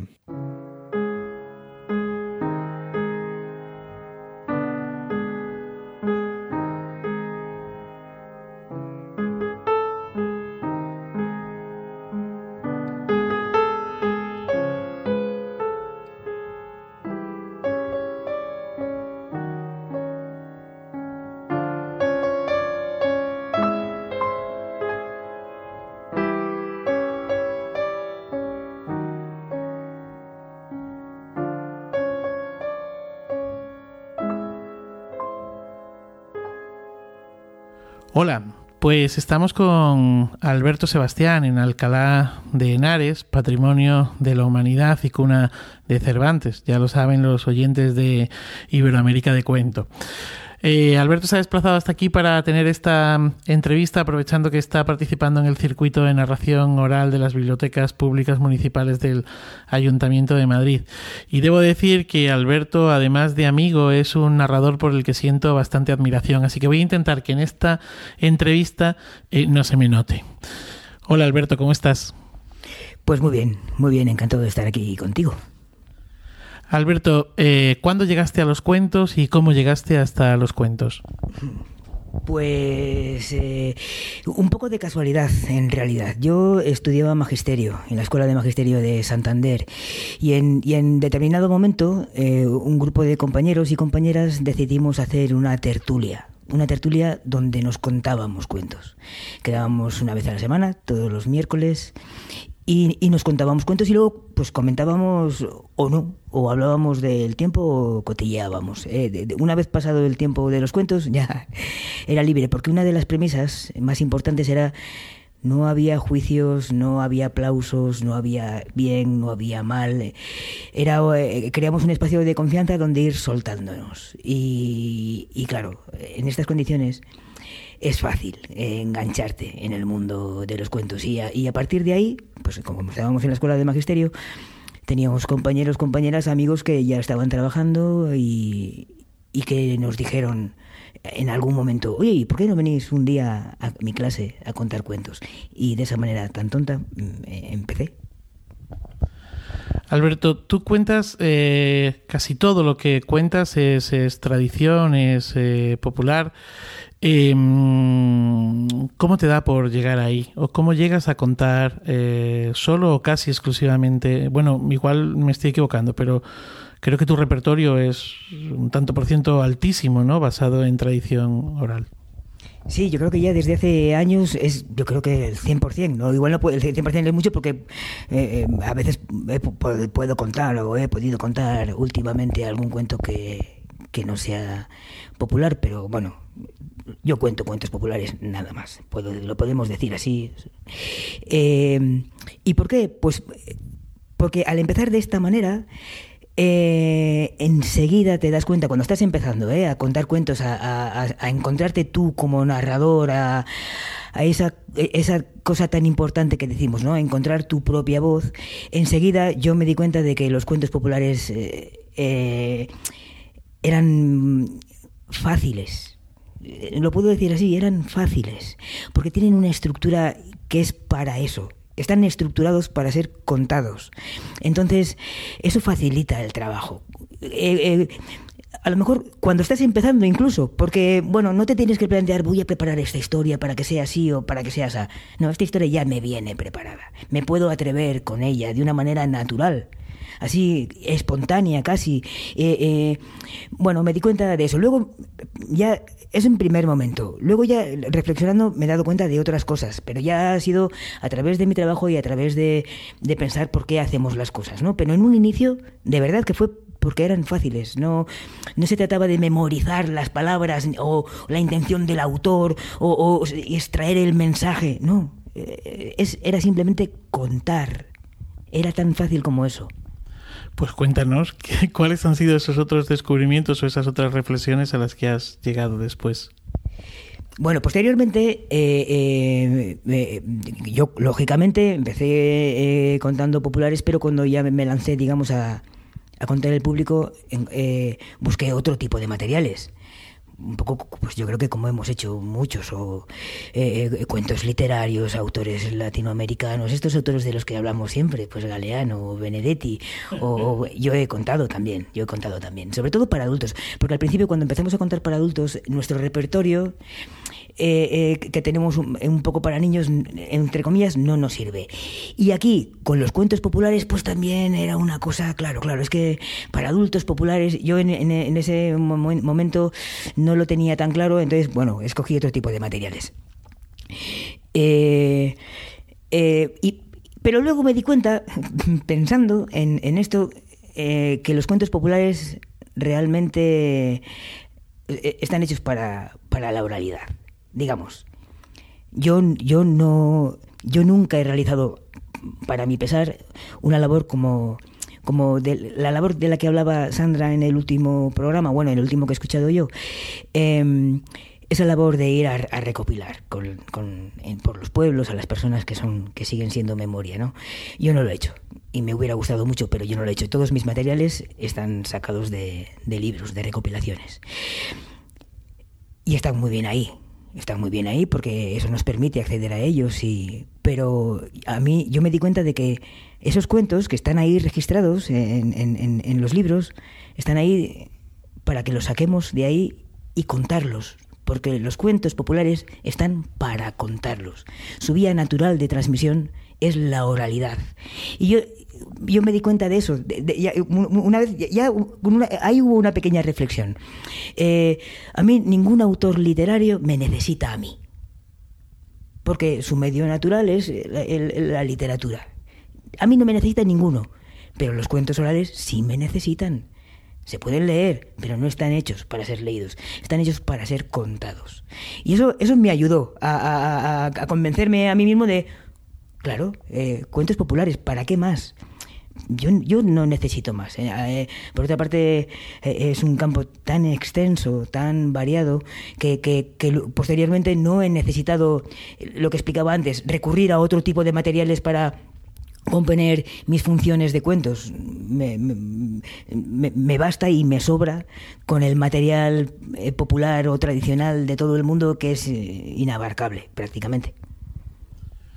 La verdad es que esto que cuentas es muy interesante, ¿no? Eso de que los cuentos populares te necesitan a ti. Y ahora la pregunta sería, ¿crees entonces que los narradores, las narradoras, tenemos un compromiso o deberíamos de tener un compromiso con el cuento popular, con el cuento tradicional? Pues yo creo que sí, obviamente, por lo que acabo de explicar, ¿no? Eh, eh, somos nosotros eh, los únicos que, que, que, que podemos ser su vía de transmisión lógica. Eh, quiero decir, con los cuentos populares luego se pueden hacer muchas cosas.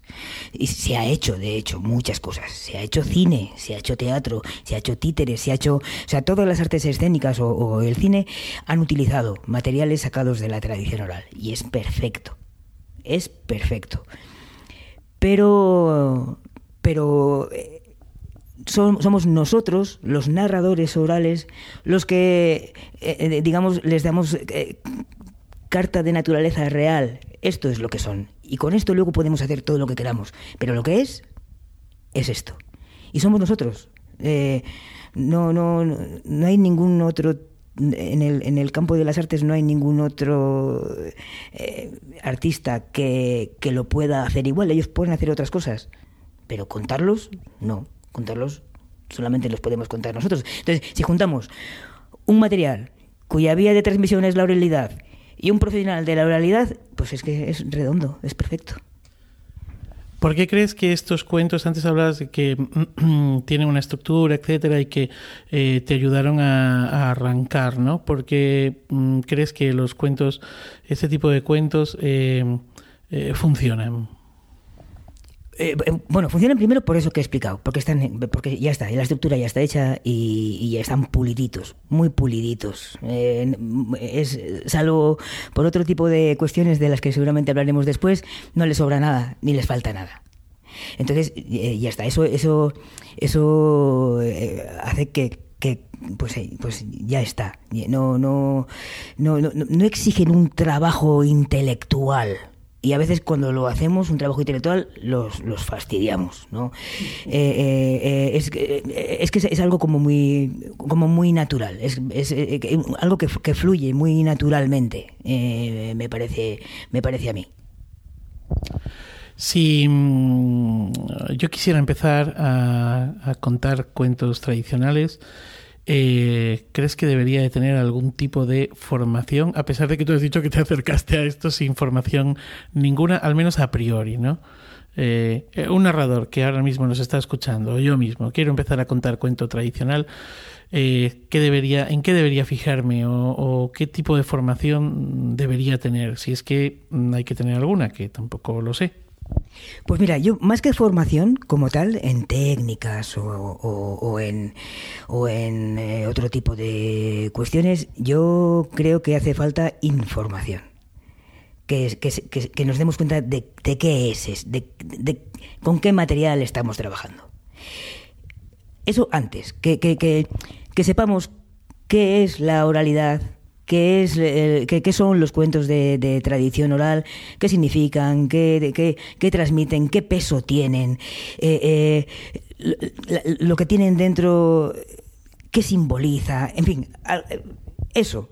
Eh, que nos demos cuenta de la importancia que tienen o que pueden tener, más que nada, más que porque luego la formación, bueno, pues en, cuanto a una, en técnicas de narración pues puede ser eh, bueno como, como con cualquier otro tipo de, material de los que usamos no no eso ya, pues cada cada uno ya tiramos de, de, donde podemos, de donde sabemos, de cómo nos hemos formado en diferentes disciplinas, eso ya...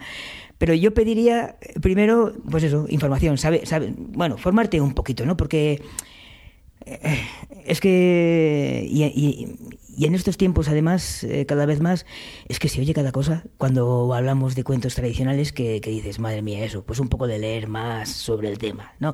Tampoco hace falta ser un, especialista, ¿eh? No, no, no, si, no, si no, es, no es muy complicado, en realidad es bastante sencillo. Bueno, ya que has abierto este melón, pues vamos a continuar por ahí. Eh, ¿Qué vigencia tienen estos cuentos hoy en día, precisamente cuando están siendo en muchas ocasiones eh, vilipendiados, ¿no? Mm, o, bueno, adaptación sí, adaptación no, aunque ya, has señalado alguna cosa, ¿no? Claro, qué vigencia. Eh, los cuentos, yo siempre digo que los cuentos, como partimos de que, de que no se valora, los cuentos no se han valorado nunca nunca, ¿no? Eso eran cuentos de viejas y, eran, en fin, cosas que nunca han tenido ninguna importancia, nunca se ha valorado. Y desde ahí es eh, desde donde podemos cuestionarnos lo que dicen, lo que no dicen, eh, eh, sus mensajes, sus... Nadie se cuestiona la Biblia, nadie se cuestiona la Odisea, nadie se cuestiona textos que tienen miles de años, pero que son totémicos en nuestra cultura. Nadie analiza los mensajes eh, desde una visión del siglo XXI, porque todo el mundo ve que no hace falta. Todo el mundo, sin que explicar nada, se da cuenta de que las barbaridades que se dicen en la Biblia están en un contexto de hace pues cuatro mil años, ¿no? Cuando, cuando se transmitieron esas barbaridades. Ahora nadie las diría. o sea, las cosas que se dicen en el Levítico, que son terribles, ahora nadie las diría. Lo, lógicamente, ¿no? Entonces, pero nadie se cuestiona eso, nadie, nadie pide adaptar la Biblia, nadie pide. Con los cuentos hacemos lo que nos da la gana. ¿Por qué? Porque no le damos importancia no le damos ninguna importancia, no sabemos lo que es. Entonces, eh, eh, es como, como, como, como el, monigote de los golpes. Aquí, aquí le podemos dar y venga y dale, porque. Y tampoco salen voces autorizadas en defensa. O, perdón, sí que salen, sí que salen, sí que hay, ¿eh? y, muy autorizadas. Pero estas figuras, digamos, no, no son. Eh, no, no, están en, en, no ganan premios Nobel de literatura tampoco, digamos, ¿no? Por decirlo de alguna, de alguna manera. Entonces, es por eso. Eh, a mí, estos debates muchas veces me producen un poco de sonrojo, a veces me enfado un poco, intento no enfadarme mucho porque no es bueno, a veces me, me producen una sonrisa también, ¿eh? lo tengo que admitir, pero, pero es lo que decía antes, en muchísimas ocasiones los cuestionamientos hacia los cuentos populares provienen del desconocimiento. Porque además oyes voces que se alzan en contra de los mensajes de los cuentos y cuando lees en el, texto, el artículo que se ha escrito sobre este tema, te das cuenta de que siempre se hablan de los, como mucho, diez mismos cuentos. Hablamos de los cuentos y, pontificamos sobre los cuentos conociendo menos de diez cuentos que siempre son los mismos y son los únicos que conoce casi todo el mundo y son además en, la mayor parte, es que los conocemos gracias a la industria del cine, a Walt Disney en, en, en el mayor de los casos. Entonces, hablamos de cuentos sin saber nada, sin, sin conocer realmente las versiones. Es, es, es, muy curioso. Eh, entonces, claro, yo pues a veces me hago cruces un poco. Pues fantástico. Em, ¿Cuál es tu cocina? Eh, bueno, y si la quieres compartir, ¿no? Es decir, eh, cuando lees un cuento y dices, eh, o sea, ¿cómo, ¿cómo detectas cuando lees un cuento cuando estás buscando ampliar tu repertorio o hacer un repertorio específico que hable de animales que están malitos o, eh, o, de lo que te apetezca en cada momento, eh, ¿cómo descubres el cuento? ¿Cómo lo ejecutas después? O sea, ¿cómo lo cocinas hasta que sale a, escena? Un poco. Sí, eh, en, primer, en un primer momento, para que un cuento salga a escena desde el papel, digamos, eh, eh, me ha tenido que, saltar a mí. El, cuento me salta a mí y hay algo ahí que, yo veo que a mí me ha llegado y que eh, siento la necesidad de transmitir, ¿no? que yo creo que eso es algo común a, a, todo narrador, a toda narradora, que, que contamos porque tenemos algo que contar y eso que tenemos que contar es porque a nosotros nos ha llegado. No, no, pues ah, yo, empiezo así. Este cuento, esto a mí me, ha tocado y lo voy a contar. Y esto, este proceso luego, y además enseguida digo, esto lo voy a contar pues para de 3 a 6, esto lo voy a contar para de 9, bueno, en fin, para primaria, pero los, cursos mayores de primaria, esto lo veo ya más para secundaria, que luego eh, eso lo puedo cambiar también. ¿eh? eh y después, eh, bueno, el, cuento lo, lo, releo, desde luego, iba a decir, busco la estructura, pero en los cuentos populares la estructura te salta a los ojos ella sola también, ahí no hace falta mucho trabajo de análisis. Y yo realmente, realmente los cuentos los cocino contándolos. Es así. Yo el, cuento, una vez que ya lo tengo, ¿eh? una vez que ya lo tengo, empiezo a contarlo. Y el cuento se va transformando. El cuento se va haciendo contándolo. Yo necesito contarlo, es, es así. Y al cabo de los años me he ido dando cuenta de que eh, el cuento, como yo lo cuento ahora, hay cuentos que llevo contando más de 20 años, como lo cuento ahora, o lo que cuento ahora también, y, y lo que era el, el, el origen, siendo el mismo cuento ¿eh? y siendo perfectamente reconocible, es muy diferente. Y todo eso eh, eh, ha sido el, feedback de la gente o el... realmente yo no hago mucho laboratorio en casa. Es todo ahí, en las tablas y con la gente. A mí los cuentos me los hace la gente.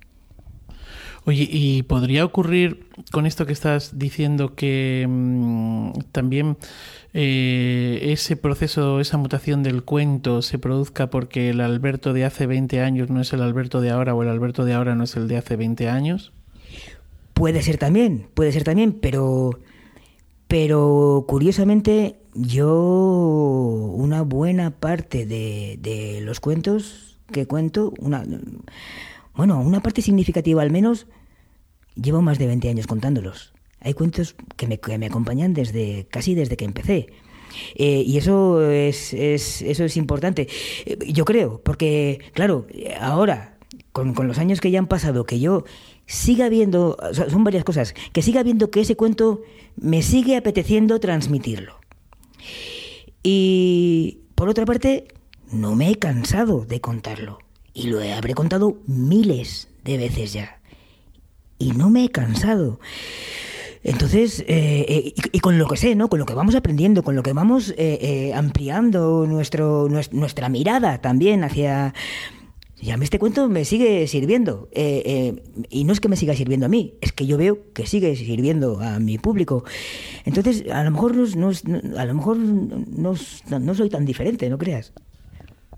Bueno, no sé, yo creo que sí, ¿no? Que mm, eh, a mí, por ejemplo, me gustan ahora cosas que hace 20 años pues no me gustaban o que mm, nunca pensé que me iban a gustar de esta manera. Y no sé si eso se acaba, mm, acaba empapando a los cuentos también o llegando al cuento de alguna manera.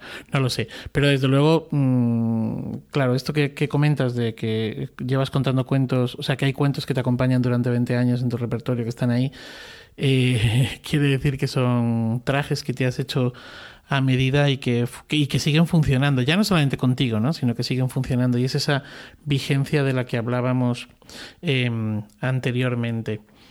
Em, oye, eh, en el tema este de las em, adaptaciones, eh, ya no solamente, no, no, me estoy refiriendo a la adaptación homeopática, ¿no? Me refiero más a cuando uno toma decisiones sobre un cuento, ¿no? Em, ¿qué, ¿qué, tenemos que mirar? O, por ejemplo, eh, últimamente hablábamos mucho y ha salido aquí en el Iberoamérica de Cuento eh, la cuestión del respeto hacia la estructura, por ejemplo. ¿no? ¿Las estructuras se pueden cambiar? ¿No se pueden cambiar? ¿Cómo lo ves? Yo no las cambio.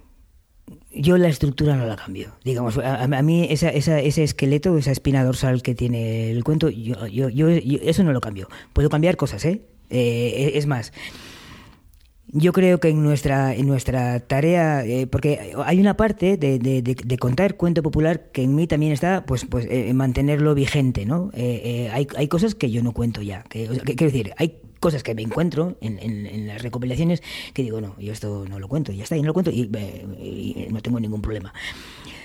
Soy menos amigo de cambiar, yo no cambio finales, yo no. Lo que pasa es que sí adaptas, adaptas. Adaptas cosas eh, al, al, al, a la mirada actual. ¿no? Yo no tengo que cambiar eh, cosas que nos remiten a, la Edad Media porque ah, nadie tiene que cambiar eso. Sobre los, los, chicos, eh, las chicas que juegan a videojuegos, hay muchos eh, videojuegos cuyo contexto es ese, ¿no? o los romanos o, lo que sea. Eso no, no, no, yo no veo ahí ningún problema. No se trata de actualizar, traer los cuentos al siglo XXI. Y eso no, no, no, no hablo de eso.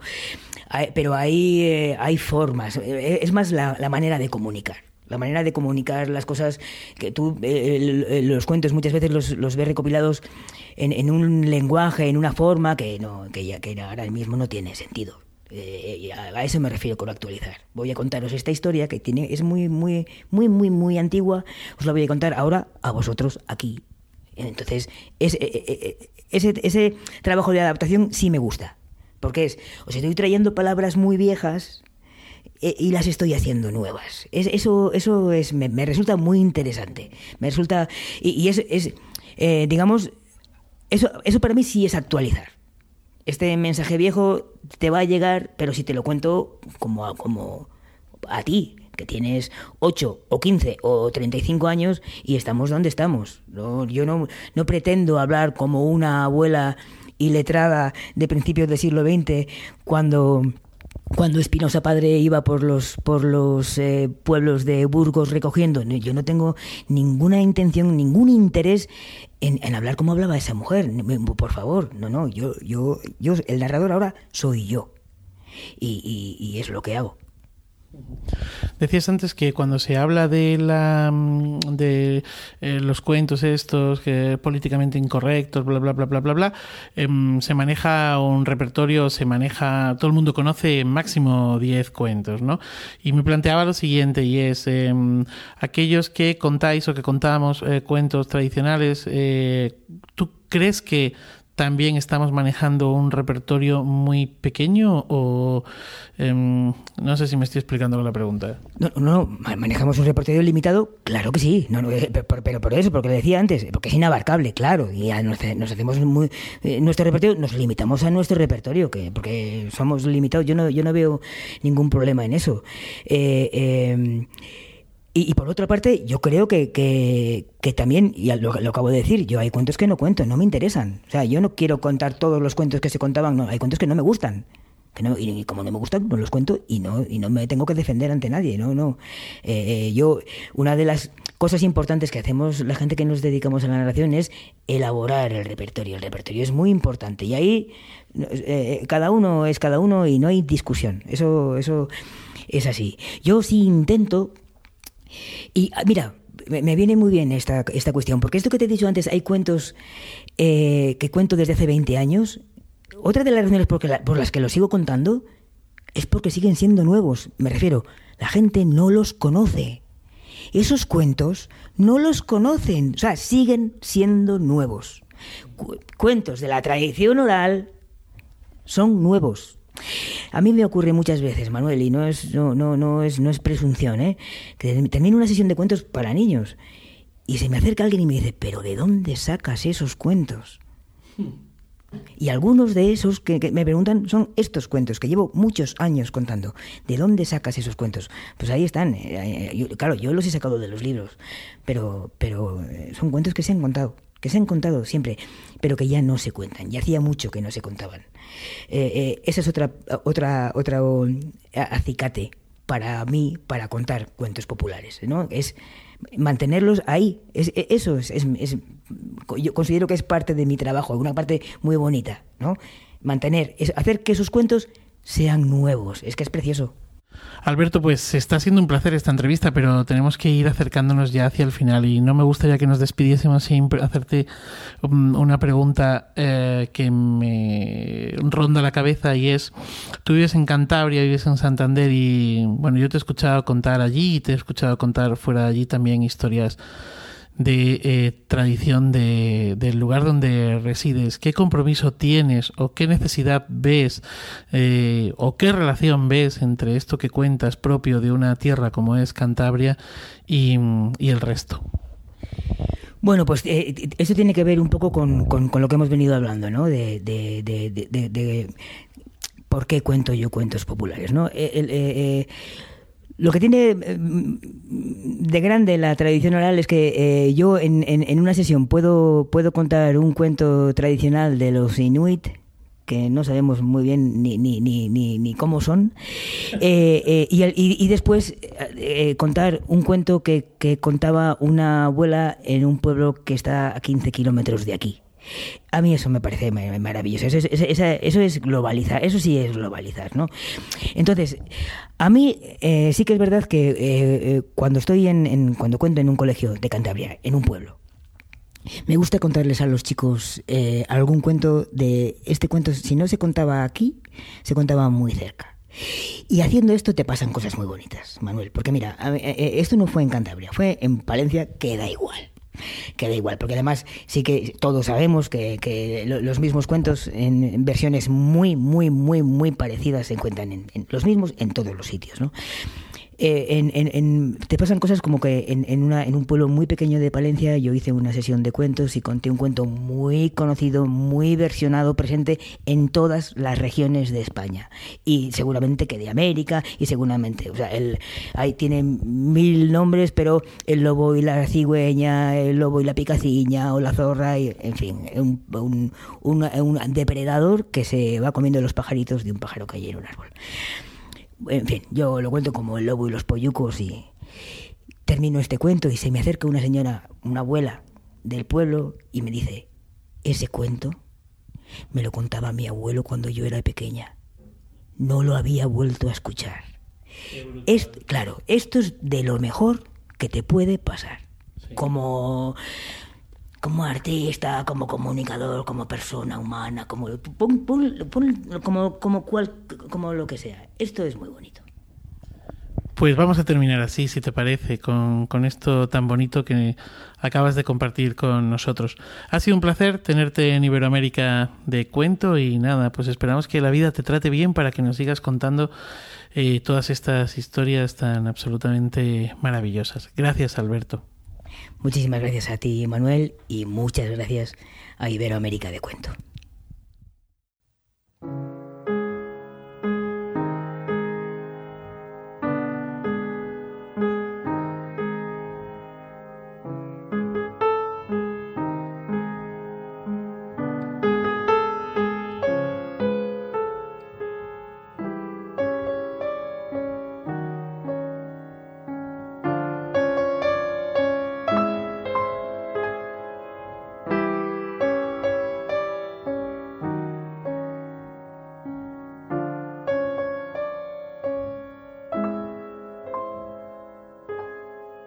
Qué completa entrevista. Muchas gracias, Manuel, y muchas gracias, Alberto. Quizás queréis comentar brevemente alguna cosa. Amigos, amiga. Bueno, yo voy a ser breve, ¿vale? Porque como, como yo hice la, la entrevista, quedarme así con algunas de las cosas que él ha dicho, ¿no? Y es que los cuentos populares eh, son fáciles. Son fáciles porque están pensados para ser contados. Es decir, los lo que tenemos ahora es un texto fijado que anteriormente fue oralidad y que precisamente por eso son fáciles, ¿no? Tienen sus estructuras, tienen sus símbolos, tienen sus cosas, pero que son eh, totalmente fáciles. Y luego también esa idea de que pontificamos, ¿no? A la hora de, de criticar a los cuentos populares, como él dice, pontificamos sobre los cuentos conociendo apenas 10 cuentos y la mayor parte de las veces son una versión cinematográfica. Me parece que esta frase es para, para enmarcar. Y, y poco más. Bueno, más cosas, pero mejor Mejor hablar vosotros. Yo me sumo, me podría extender mucho porque me encantó la entrevista, pero también algunas frases que me quedaron dando vuelta. Eh, primero, la, la, diferencia que hacía eh, Alberto de formación e información que a veces hablamos mucho de la formación, pero en realidad para empezar a formarnos como público y como narradores necesitamos informarnos de lo que es realmente la, tradición oral. Eh, me sumo a eso de que en realidad solo estamos conociendo los cuentos a través de la industria de Disney y la gente solo con eso de, conocerlo a través de este tipo de industria y la industria tiene censura, se atreve a hacer declaraciones con respecto a esto.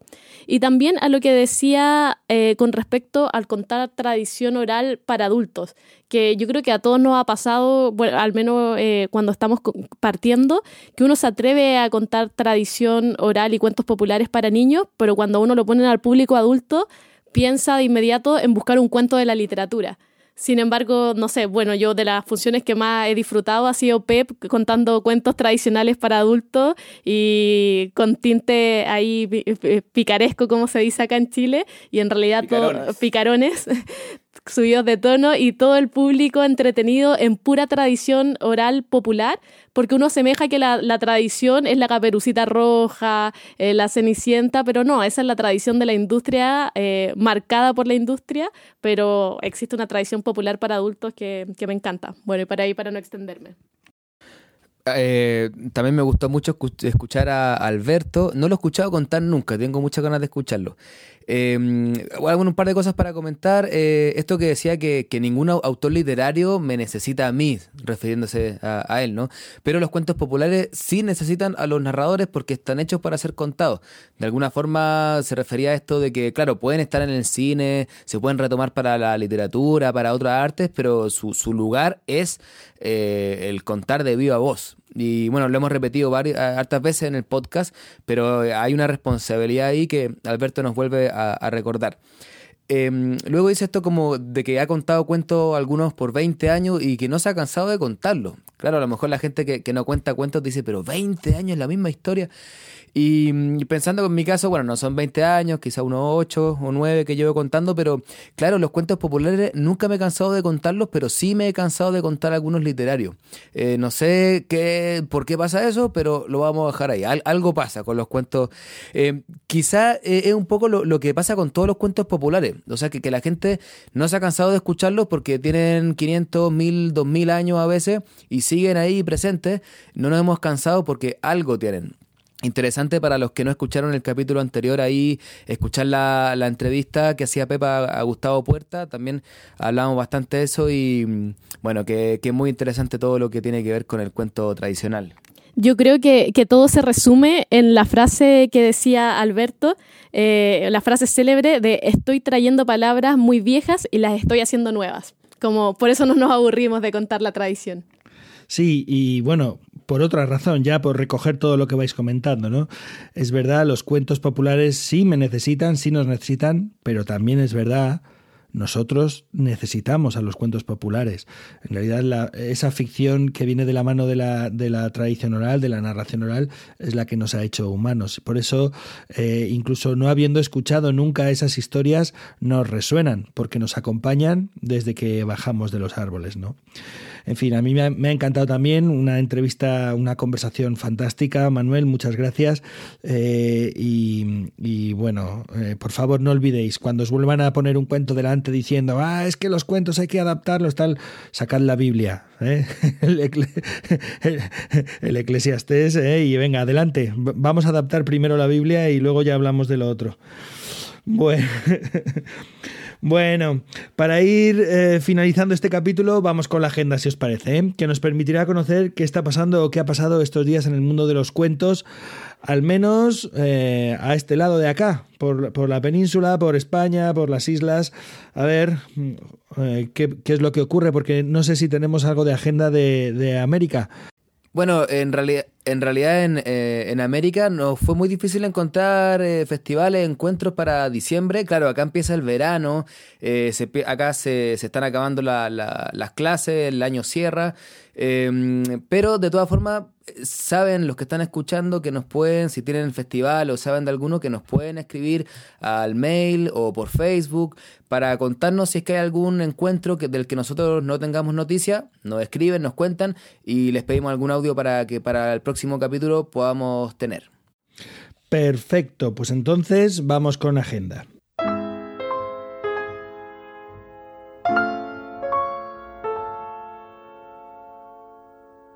¿Y qué nos traes para la agenda, Manuel?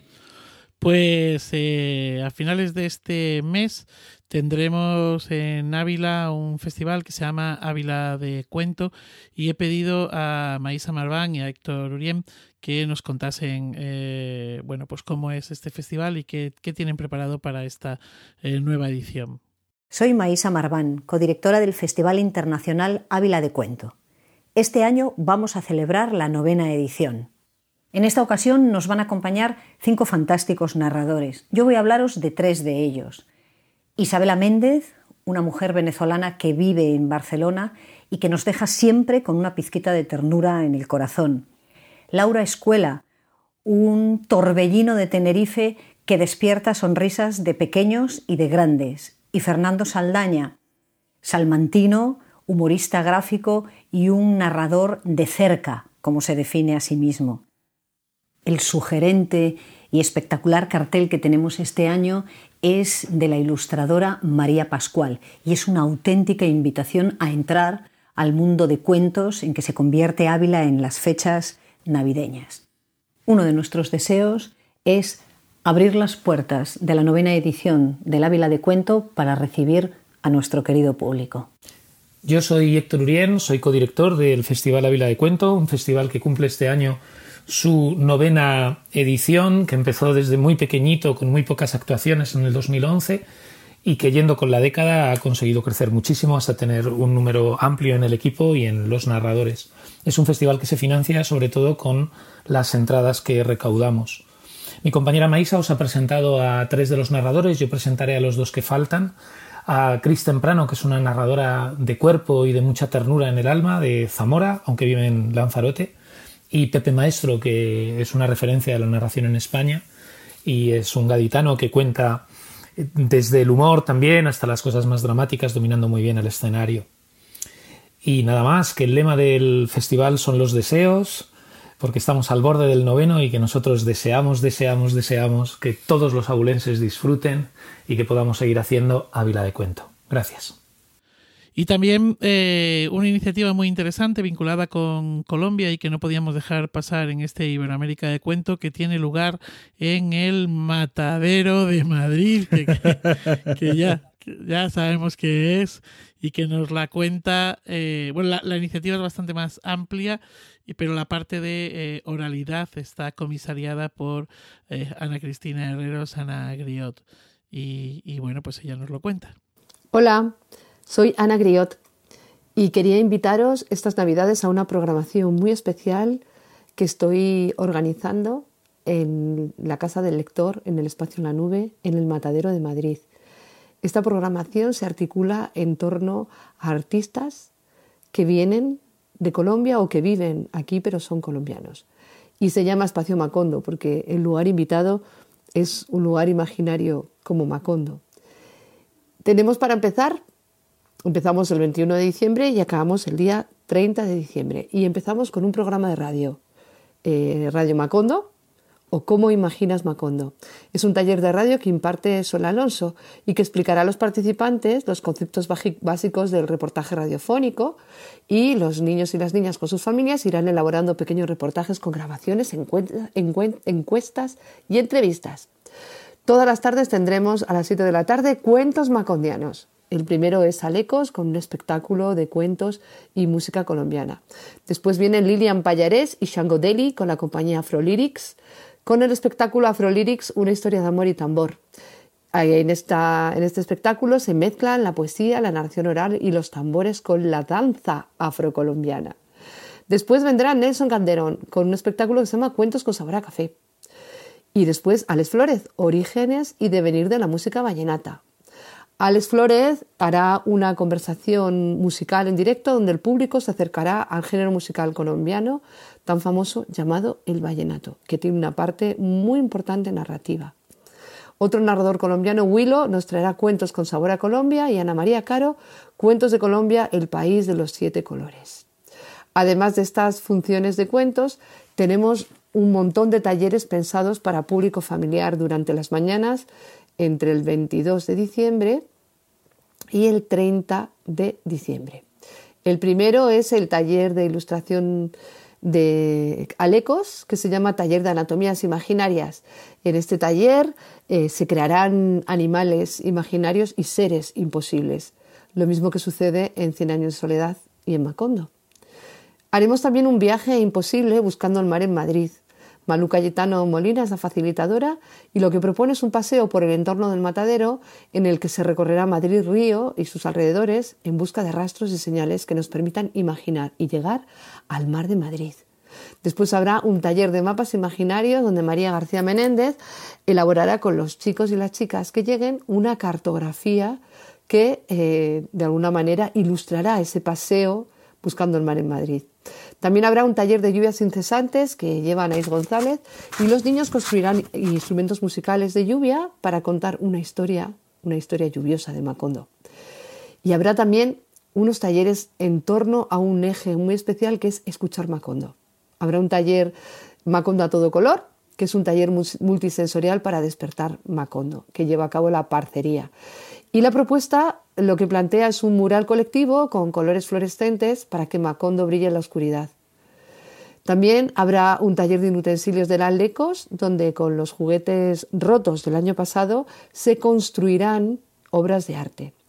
Un taller de rap, donde un artista de un artista latinoamericano le dará la vuelta a esas letras tan irrespetuosas y las convertirá en letras respetuosas para que la gente, la gente aprenda que no tenemos que tragarnos las cosas como son, sino que podemos darle una vuelta.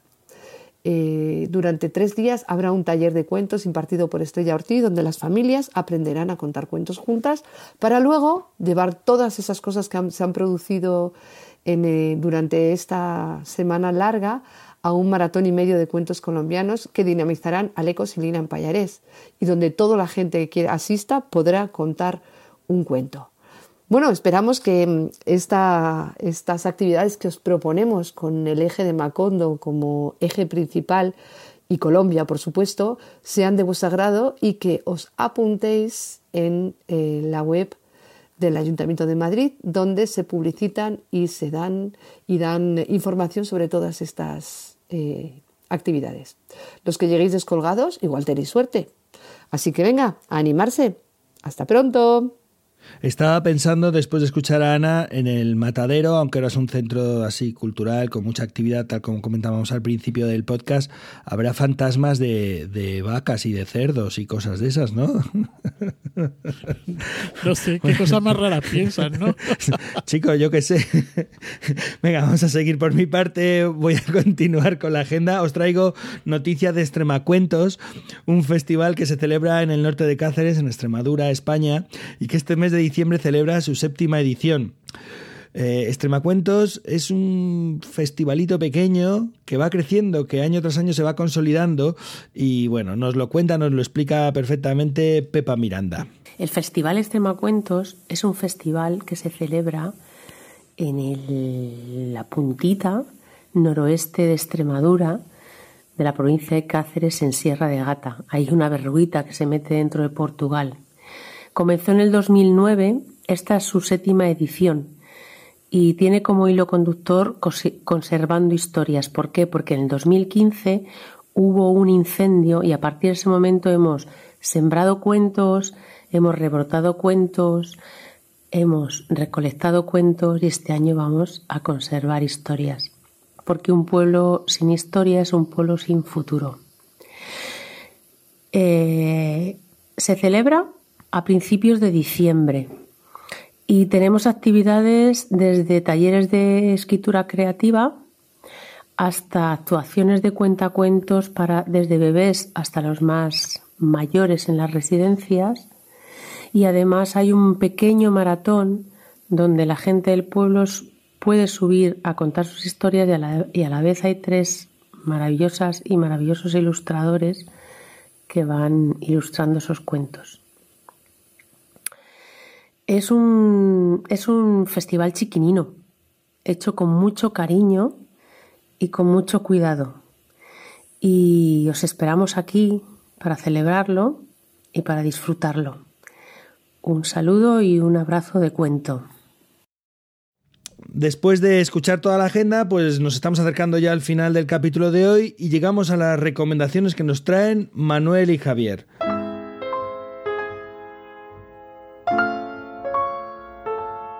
Y Manuel, ¿cuál es la recomendación del libro que has traído hoy? Bueno, pues yo os traigo un libro de eh, Ana Pellegrín que se titula Cada cual atienda a su juego y que tiene un subtítulo muy interesante que es de tradición oral y literatura. Está publicado en la colección A la sombra de la palabra, en, la editorial Anaya, y se encuentra también en la biblioteca virtual Cervantes o en la biblioteca Cervantes virtual, donde eh, podrán acceder todos nuestros oyentes. Bueno, comienza el libro eh, preguntándose a Ana si en esta sociedad postindustrial y tecnológica en la que estamos siguen teniendo vigencia los juegos de antaño. Ella dice que sí, que así es aunque eh, avisa del proceso de extinción al que se están viendo sometidos, y es por ello que decide hacer este libro. Se trata, por tanto, de una recuperación de la cultura del juego tradicional, popular, y para nosotros como narradores eh, es muy interesante en sí mismo, no solo por esa recuperación de los juegos, sino por toda la oralidad que acompaña a casi todos ellos, ¿no? Ella en este libro, eh, bueno, pues recoge estos juegos, recoge todos estos eh, arrullos, mimos, eh, recoge fórmulas de echar a suertes. Bueno, es, es algo absolutamente maravilloso, ¿no? Y cómo eh, todo esto que ella nos propone, pues lleva toda una serie de gestos y palabras, porque por la fijación de gestos y palabras transmitidos de manera oral o dinámicamente, pues la cultura infantil retiene en la memoria la acción de esos juegos antiguos, de esos viejos juegos. Retiene el código de un lenguaje verbal y no verbal transmitido, es decir, algo que ha ido pasando de generación en generación. Y como es lógico, y Ana lo demuestra, surgen además variantes en esta oralidad y gestualidad, como surgieron y surgen en los cuentos. Es un libro para leer y jugar, un libro para jugar y cantar, una obra en la que la autora convierte todo esto en material eh, poético. Bueno, fantástica recomendación, un libro maravilloso y una folclorista, una estudiosa maravillosa. Te estaba escuchando, Manuel, me recordaba a Estrella Escriña. ¿Recordáis en uno de los primeros podcasts que, que, bueno, de la temporada del año, la primera temporada, que vino Estrella y nos contó todo esto que hacían de ese mapa con gestos eh, corporales para ir aprendiendo el cuento, ¿no? Me, de pronto te estaba escuchando y, he recordado, mejor pensar en esto que no en lo de los espíritus de, los, de las vacas y los cerdos. Sí, te has, te has centrado, te has centrado. Se nos acaba de centrar Pep después de todo el programa. Ahora sí. Vamos a grabar de nuevo. Ahora, ahora. Volvemos a empezar, que Pep se ha centrado. Bueno, muchas gracias Manuel. Y ahora se asoma desde los mandos técnicos nuestro J. Javier Soler que nos trae la recomendación web.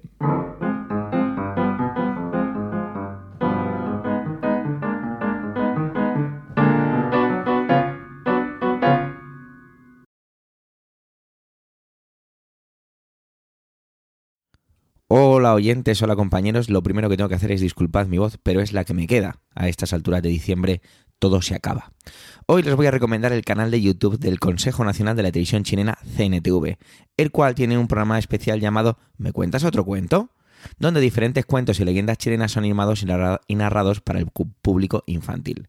Cuentos de Pedro Urdemales, la leyenda del chupacabras o la historia del barco fantasma de Chiloé, conocido como el Caleuche, pueden encontrarse en este canal es una forma diferente de conseguir y de seguir conociendo y compartiendo la tradición oral.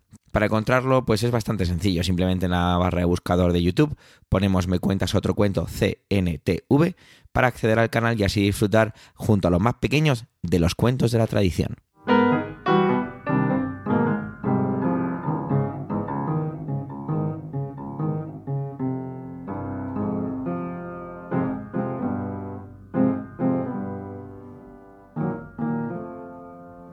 Gracias compañeros, compañera, por este decimotercer programa de Iberoamérica de Cuento.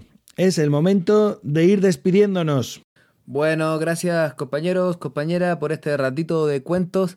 Para los que estamos acá en Sudamérica, viene el verano mm, con más tiempo, así que a ponerse al día con los podcasts que no hayan escuchado, porque eh, seguimos durante el verano nosotros con nuestra segunda temporada. Un abrazo a todos. Bueno, desde Alcalá de Henares, un abrazo grande, un abrazo fuerte aquí con un poquito más de frío, porque aquí no es verano. Y nada, pues un, un placer. Y, bueno, si hay algo eh, de lo que hemos hecho, de lo que hemos dicho que no os ha gustado, pues os pedimos disculpas, pero será mejor que estemos aquí que delinquiendo en la calle. Un reformatorio. A mí, a mí, a mí también Pero, se, me ha pero- ido, se me ha ido la neurona Pero esta- vete a matar espíritus de vaca, matadero. ¿Qué, qué pasa allá en España? Que yo creo que están tomando El algo para el frío los chicos. Ah. Estamos tomando mucho, Coñac, estamos tomando Sí. mucho frío.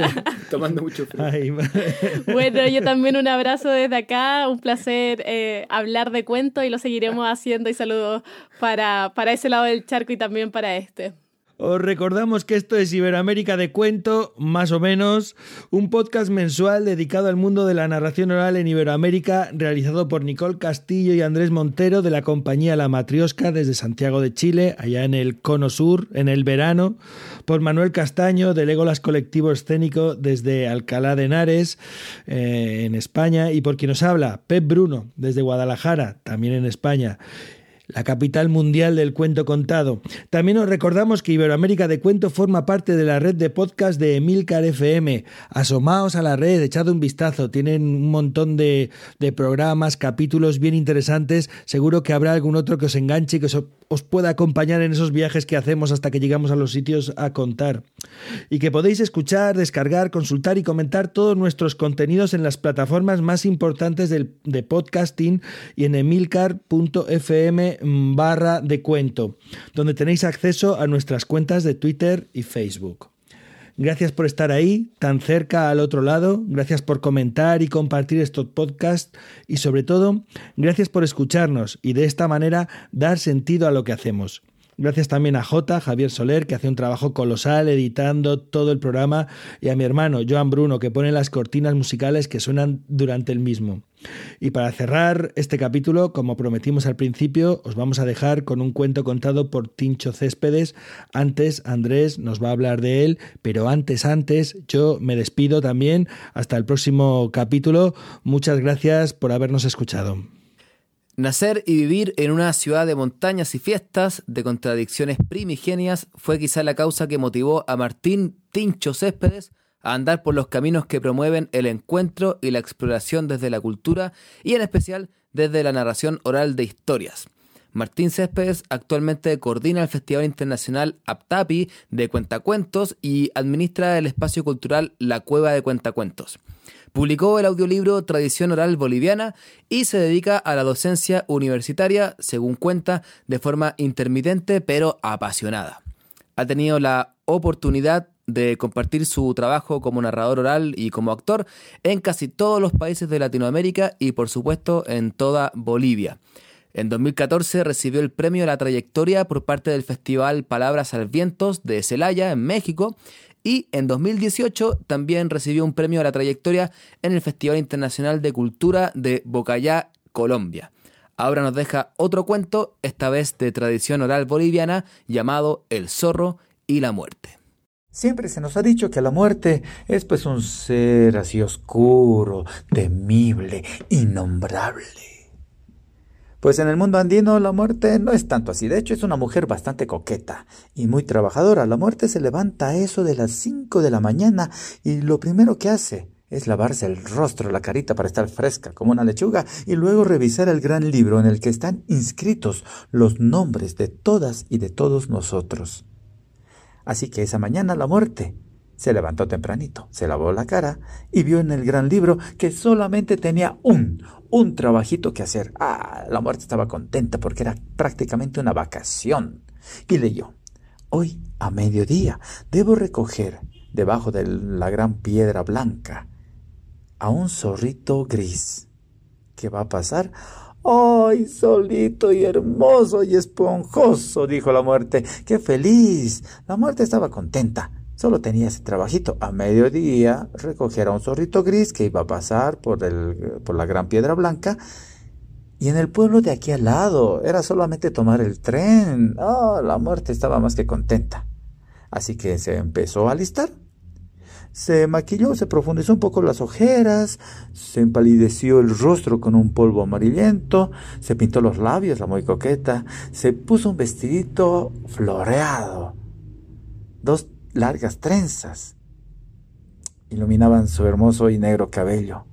Se puso unos guantes largos para cubrir sus amarillentas y huesudas manos, coronó su cabeza con un sombrero de ala ancha y un gran girasol encima, y luego agarró su cartera, metió ahí el gran libro y su guadaña en forma de, ah, bueno, ahí plegable, ¿no? Como si fuera un bastón de persona ciega, porque no va a estar por el mundo andando con su guadaña ahí como bandera, ¿no? Así que así, la muerte se enrumbó hacia la estación de trenes. Mientras tanto, al otro lado, en el pueblo, estaba el zorrito gris ah, desperezándose. Se preparó un buen café cuando de repente vio entrar por la ventana a la mensajera de la muerte, nada más ni nada menos que al taparacu, es decir, a una mariposa grande y negra que entró volando a la casa y el zorrito sabía qué significaba eso, porque en los pueblos de los Andes, cuando una mariposa negra entra a tu casa es porque ella la innombrable te va a visitar. Así que el zorrito gris empezó a, temblar, empezó a sudar frío y le rogó a la mariposa y le dijo, por favor, taparaco lindo, no me lleves, por favor. Yo, yo, yo, yo soy un zorrito muy joven, quiero atender muchos zorritos, quiero conocer muchas zorritas, por favor, no, no, no me lleves. Pero la mariposa negra le dijo, solamente soy una mensajera. Adiós. Y se perdió. El zorrito no sabía qué hacer. Se metió a la cocina, pero el destino es el destino. Así que se apareció, abrió la puerta de la cocina sin llave y ¡pam! Lo empezó a jalar de las patas. El zorrito tembló y, se atrevió a meterse debajo de la cama. Pero el destino, el destino también fue ¡ay! y lo agarró de la cola esponjosa. ¡Ay, ay, ay, y así anduvieron como por un buen rato. Y eran las diez y media de la mañana y el tren arribaba a aquel pueblo. La muerte, ah, todavía tuvo un tiempo de ir a pasear por la plaza central, a comprar algunos recuerditos y a eso de las 11 de la mañana, la muerte dijo, ya empezaré a ir hacia el gran cerro, donde está el gran peñón blanco, a esperar a mi zorrito gris. El zorrito, y eran las once y cuarto de la mañana, no sabía qué hacer y estaba siendo empujado por el destino. Vamos, que, tienes que ir, que tienes que ir. No, no, no quiero ir. Y aferrándose al marco de la puerta, pero ¡faf! logró sacarlo ahí y el zorrito empezó a caminar hacia el camino determinado once y media de la mañana y la muerte ya estaba subiendo el gran peñón blanco. Ay, ay, con un poco de dificultad porque había ido con unos zapatos de tacón bastante altos. Once cuarenta de la mañana y el zorrito estaba siendo empujado por el destino hacia el gran peñón. No, no, por favor, no me empujes, pero tienes que ir, es así, vamos, no me empujes. Once y 45, 12 menos cuarto de la mañana, la muerte estaba posada encima del gran peñón blanco, sacó su guadaña, pa, desplegable, y empezó a practicar el movimiento con el cual se iba a llevar a su zorrito gris. El zorrito gris, a las 12 menos 10 de la mañana, ya estaba por doblar la gran curva. No, no, no, no, por favor. Pero entonces, entonces yo les digo a ustedes, en la vida hay dos hay momentos, por ejemplo, mm, cuando uno llega a una situación límite, hay momentos esos terribles en los que hay que tomar una gran decisión, en que tienes dos caminos. O te quedas en blanco con el cuerpo y el espíritu paralizados, o de repente, ¡paf!, aparece la epifanía, la respuesta correcta, la gran iluminación, la gran, la gran respuesta. Al zorrito gris se le apareció el foco, prendido, ten, y obtuvo una gran idea. Ay, por favor, por favor, destino, dame cinco minutitos. Ahorita voy al pueblo y te prometo, te juro por mi vida que regreso. Por favor, cinco minutitos. El destino le dijo, bueno, es tu último deseo. Anda, bien. El zorrito voló hacia el pueblo, entró a una ferretería y el zorrito gris pidió, por favor, deme, véndame una lata de pintura café. ¡Pum! Y se pintó. ¡Pum, pum, pum, pum, pum! A las doce en punto de la mañana, el zorrito, el zorrito café, empezó a doblar la curva por debajo del gran peñón blanco. Ahí encima estaba la muerte contenta. ¡Ay, qué puntual es mi zorri! Ay, momento. ¿Qué es esto? Y vio la hora. Sí, es mediodía. Esta es la gran piedra blanca, sí. Pero este es un zorrito café. Revisó su gran libro y decía, zorrito gris que iba a pasar a mediodía por debajo de gran piedra blanca. Momento. Este no, no es, pero es mediodía. Miró a un lado de la curva y nada. Miró al otro lado de la curva y nada. Y, ¿qué hago? Y, empezó a sudar frío porque ya eran las doce y cinco de la mañana. No, no, no hay nadie más. Y, y si no me llevo a nadie, si no se llevaba a nadie, pues ella corría el riesgo de ser despedida. Pero, ¿y si me llevo a un inocente? Si se llevaba un inocente, también el mismo riesgo. Y eran las doce y diez de la mañana y el zorrito sudando frío por debajo de la gran piedra blanca. Y doce y cuarto, el zorrito estaba a punto de doblar la otra curva del otro lado para desaparecer para siempre. Y entonces, entonces en la vida hay momentos en los que tienes que tomar una decisión, esos momentos cúlmines, esos momentos clímax en los que se te aparecen dos caminos, o te quedas en blanco, paralizado en mente y espíritu, o por el contrario se te aparece la epifanía y la gran respuesta a la iluminación. Así que a las doce y cuarto, la muerte agarró del cogote al zorro, bajaron, bajaron corriendo hacia el pueblo, entraron a la ferretería y la muerte pidió, por favor, una lata de pintura gris. Y, y es que es así. Creo que en la vida nos han enseñado siempre a huir de ella, de la innombrable, pero mm, ella siempre va a correr más rápido. Creo que en definitiva hay que bailar con ella hay que seducirla. Y si bailas bien, por ahí te ganas cinco minutitos más.